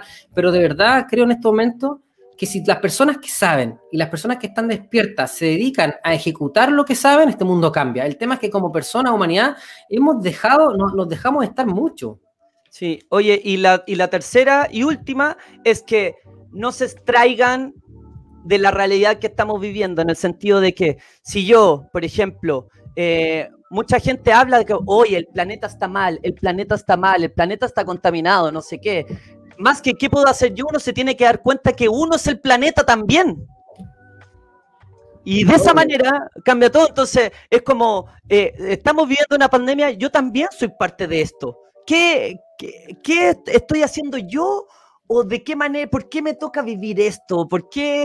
Eh, no sé, yo creo que las personas se tienen que cuestionar. Y yo creo que lo hicieron los grandes filósofos en toda la historia eh, y no sé por qué ahora no lo sigue haciendo la gente que tiene más, eh, que tiene más alcance y más libertad para leer cosas. Imagínate, antes cada uno compartían ideas sí, pero por ejemplo, imagínate, antes yo me imagino, no sé, Aristóteles estaba ahí y hablaba con otros socios como él y se hablaban quizás estos temas y lo escribían, pero no tenían libros para saber más cosas. Entonces ahora el día de hoy está hasta en Google, pues imagínate, pones cualquier libro y te sale, te aparece en PDF, en audiolibro y todo. Es, es momento de aprender, de leer, de cuestionarse todo, todos somos uno y las palabras generan realidades. Tal cual. Aquí hay una frase que dice, una frase buena. Tenemos que aceptarnos como dioses, creadores. Tal cual. Todo lo que estamos viendo en nuestro espejo, todo lo que estamos viendo somos nosotros mismos. Cada uno es un dios. Cada uno es un dios. Esta élite que algunos maneja, somos nosotros mismos necesitando un dios que exista. Eh, en fin. Y creo que vamos hacia una era, y para resumir un poco, vamos hacia una era donde estamos obligados sí o sí a desarrollar la soberanía, la responsabilidad personal y a cerrarle a los medios de comunicaciones como esto, las puertas, decirle, oye, aquí estamos y aquí no, no, lo necesitamos y confiar un poco en el misterio. Creo que nos necesitamos, a veces necesitamos ser un poco más, eh, tener más fe, se, se trata de fe, de confiar de que no va a estar mal, de confiar que algo va a llegar, de confiar en que Dios provee. Vamos a una era que vamos a tener que confiar. Y yo confío, Matías Vegas, que esta ha sido una hora con 42 minutos de conversación y confío plenamente que ha sido un aporte para todas las personas. Así que les quiero agradecer enormemente. Recuerda que estás escuchando El Mago, está despierto en podcast, Apple Podcast y también quizás lo estás viendo en YouTube. Así que eso, muchas gracias a todas y a todos por estar acá. Matías, ¿algo más? Hasta luego. Muchas gracias, Edmundo, por esta invitación. Eh, cuando, cuando quieras, seguimos hablando de muchos temas más. Y, y nada, eh, encuentro que somos personas buenas, eh, tú también que nos estás escuchando, así que créetela, créete el cuento. es importante, eres, poderoso, eres poderoso, eres una persona creativa, que nadie te quita eso y, imagina, todo lo que tú imagines lo puedes crear, porque en tu mente también estás creando realidades. Entonces, eh, créete la persona que eres, eres una persona poderosa, dale con todo. Eso, bravo, bravo, bravo, bravo. Oye, un tema que dijiste, yo me quiero ir, pero es que... ¿Cuál? Solamente para compartirlo, porque la AXA, mi, mi esposa me dice, es que este sistema nos ha puesto que nosotros somos lo peor del mundo y no. Sí, por eso. Nos, venden la imagen de que somos lo peor del mundo y que el mundo está mal. Porque, no, eso es pura culpa, es puro control. Es como cuando antes la iglesia la gente la hacía sentir culpable para dominarla, es lo mismo. Aquí nosotros tenemos que crear el empoderamiento, el positivismo, el vamos para adelante, se puede y es de un proceso hermoso y un milagro frente a nosotros todo el tiempo y todo el rato. Muchas gracias. Oye, Ah, por último, ah, imagínate, los Selnam en la isla Dawson llegaron los conquistadores y los vistieron y se murieron todos y los obligaron a ser de la religión católica. Imagínate, los trataron como, oye, no, no puedes andar desnudo, qué malo, vístete. Y murieron todos enfermos. Entonces, tú eres una persona poderosa, eres capaz de hacer lo que tú quieras, que nadie, ni la televisión, ni los medios de comunicación, ni un gobierno, ni un Estado, ni nadie te diga que no puedes. Tú puedes. Eres básicamente... Los límites están en la mente, como se dice, ¿no? Claro. Los límites los pones tú. Eso, eso, ahí más, más claro. Yo me, voy a despedir a ver aquí con... A ver qué más... ¿Qué, ¿Haciendo un dibujito? No, que tú tienes, tú tienes perfectamente la lista, yo no, yo tengo solamente los bits. Esa. ¿Y sabes rapear o no? No, pero te acompaño. Yeah. Pero es que no, es que no sé si, no sé si ese- queda tiempo, ¿no? No sé si la música suena antes, la vamos a hacer. ¿Cómo está el ritmo? Ta, ta, ta, ta. A ver cómo va. Va- Marca la caja para ver si va el ritmo nomás. Quiero ver si tú. Cac. Cac. Cac. Cac. Ya estamos, estamos Ah. online, estamos conectados. Yeah. ¿Así o no? Yeah. Yeah. Dale, hermano. Dale, vos, Ah, dale, muchas- dale, dale. Muchas gracias a todos, todos los cabros que están ahí conectados. Vengo piola chino culado, compartiendo el Tao. Tú ya sabes lo que ha pasado, hermano. El chino ha llegado. Oh, regalos como Santa Claus. Grande, Aquí chico. soy el. Mati, soy el Mati Vega.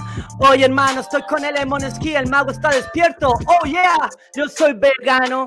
Oye, no soy. No sé qué pasa, hermano. Quiero improvisar. Voy a empezar a decir todo lo que llega a mi mente igual. Oye, hermano, ¿tú crees en el COVID o también o hay mucho lobby? Yo creo que sí. Hay mucho dinero entre medio. Hay muchas cosas que tener. Pero no te Grande, preocupes, hermano. Tú eres lo mejor del mundo. Te amo. Claro. No, más, o menos nomás tú, ah, pero. Chao, gente. gente. Hay que creérsela nomás. Chao, Carlos. Que les vaya bonito.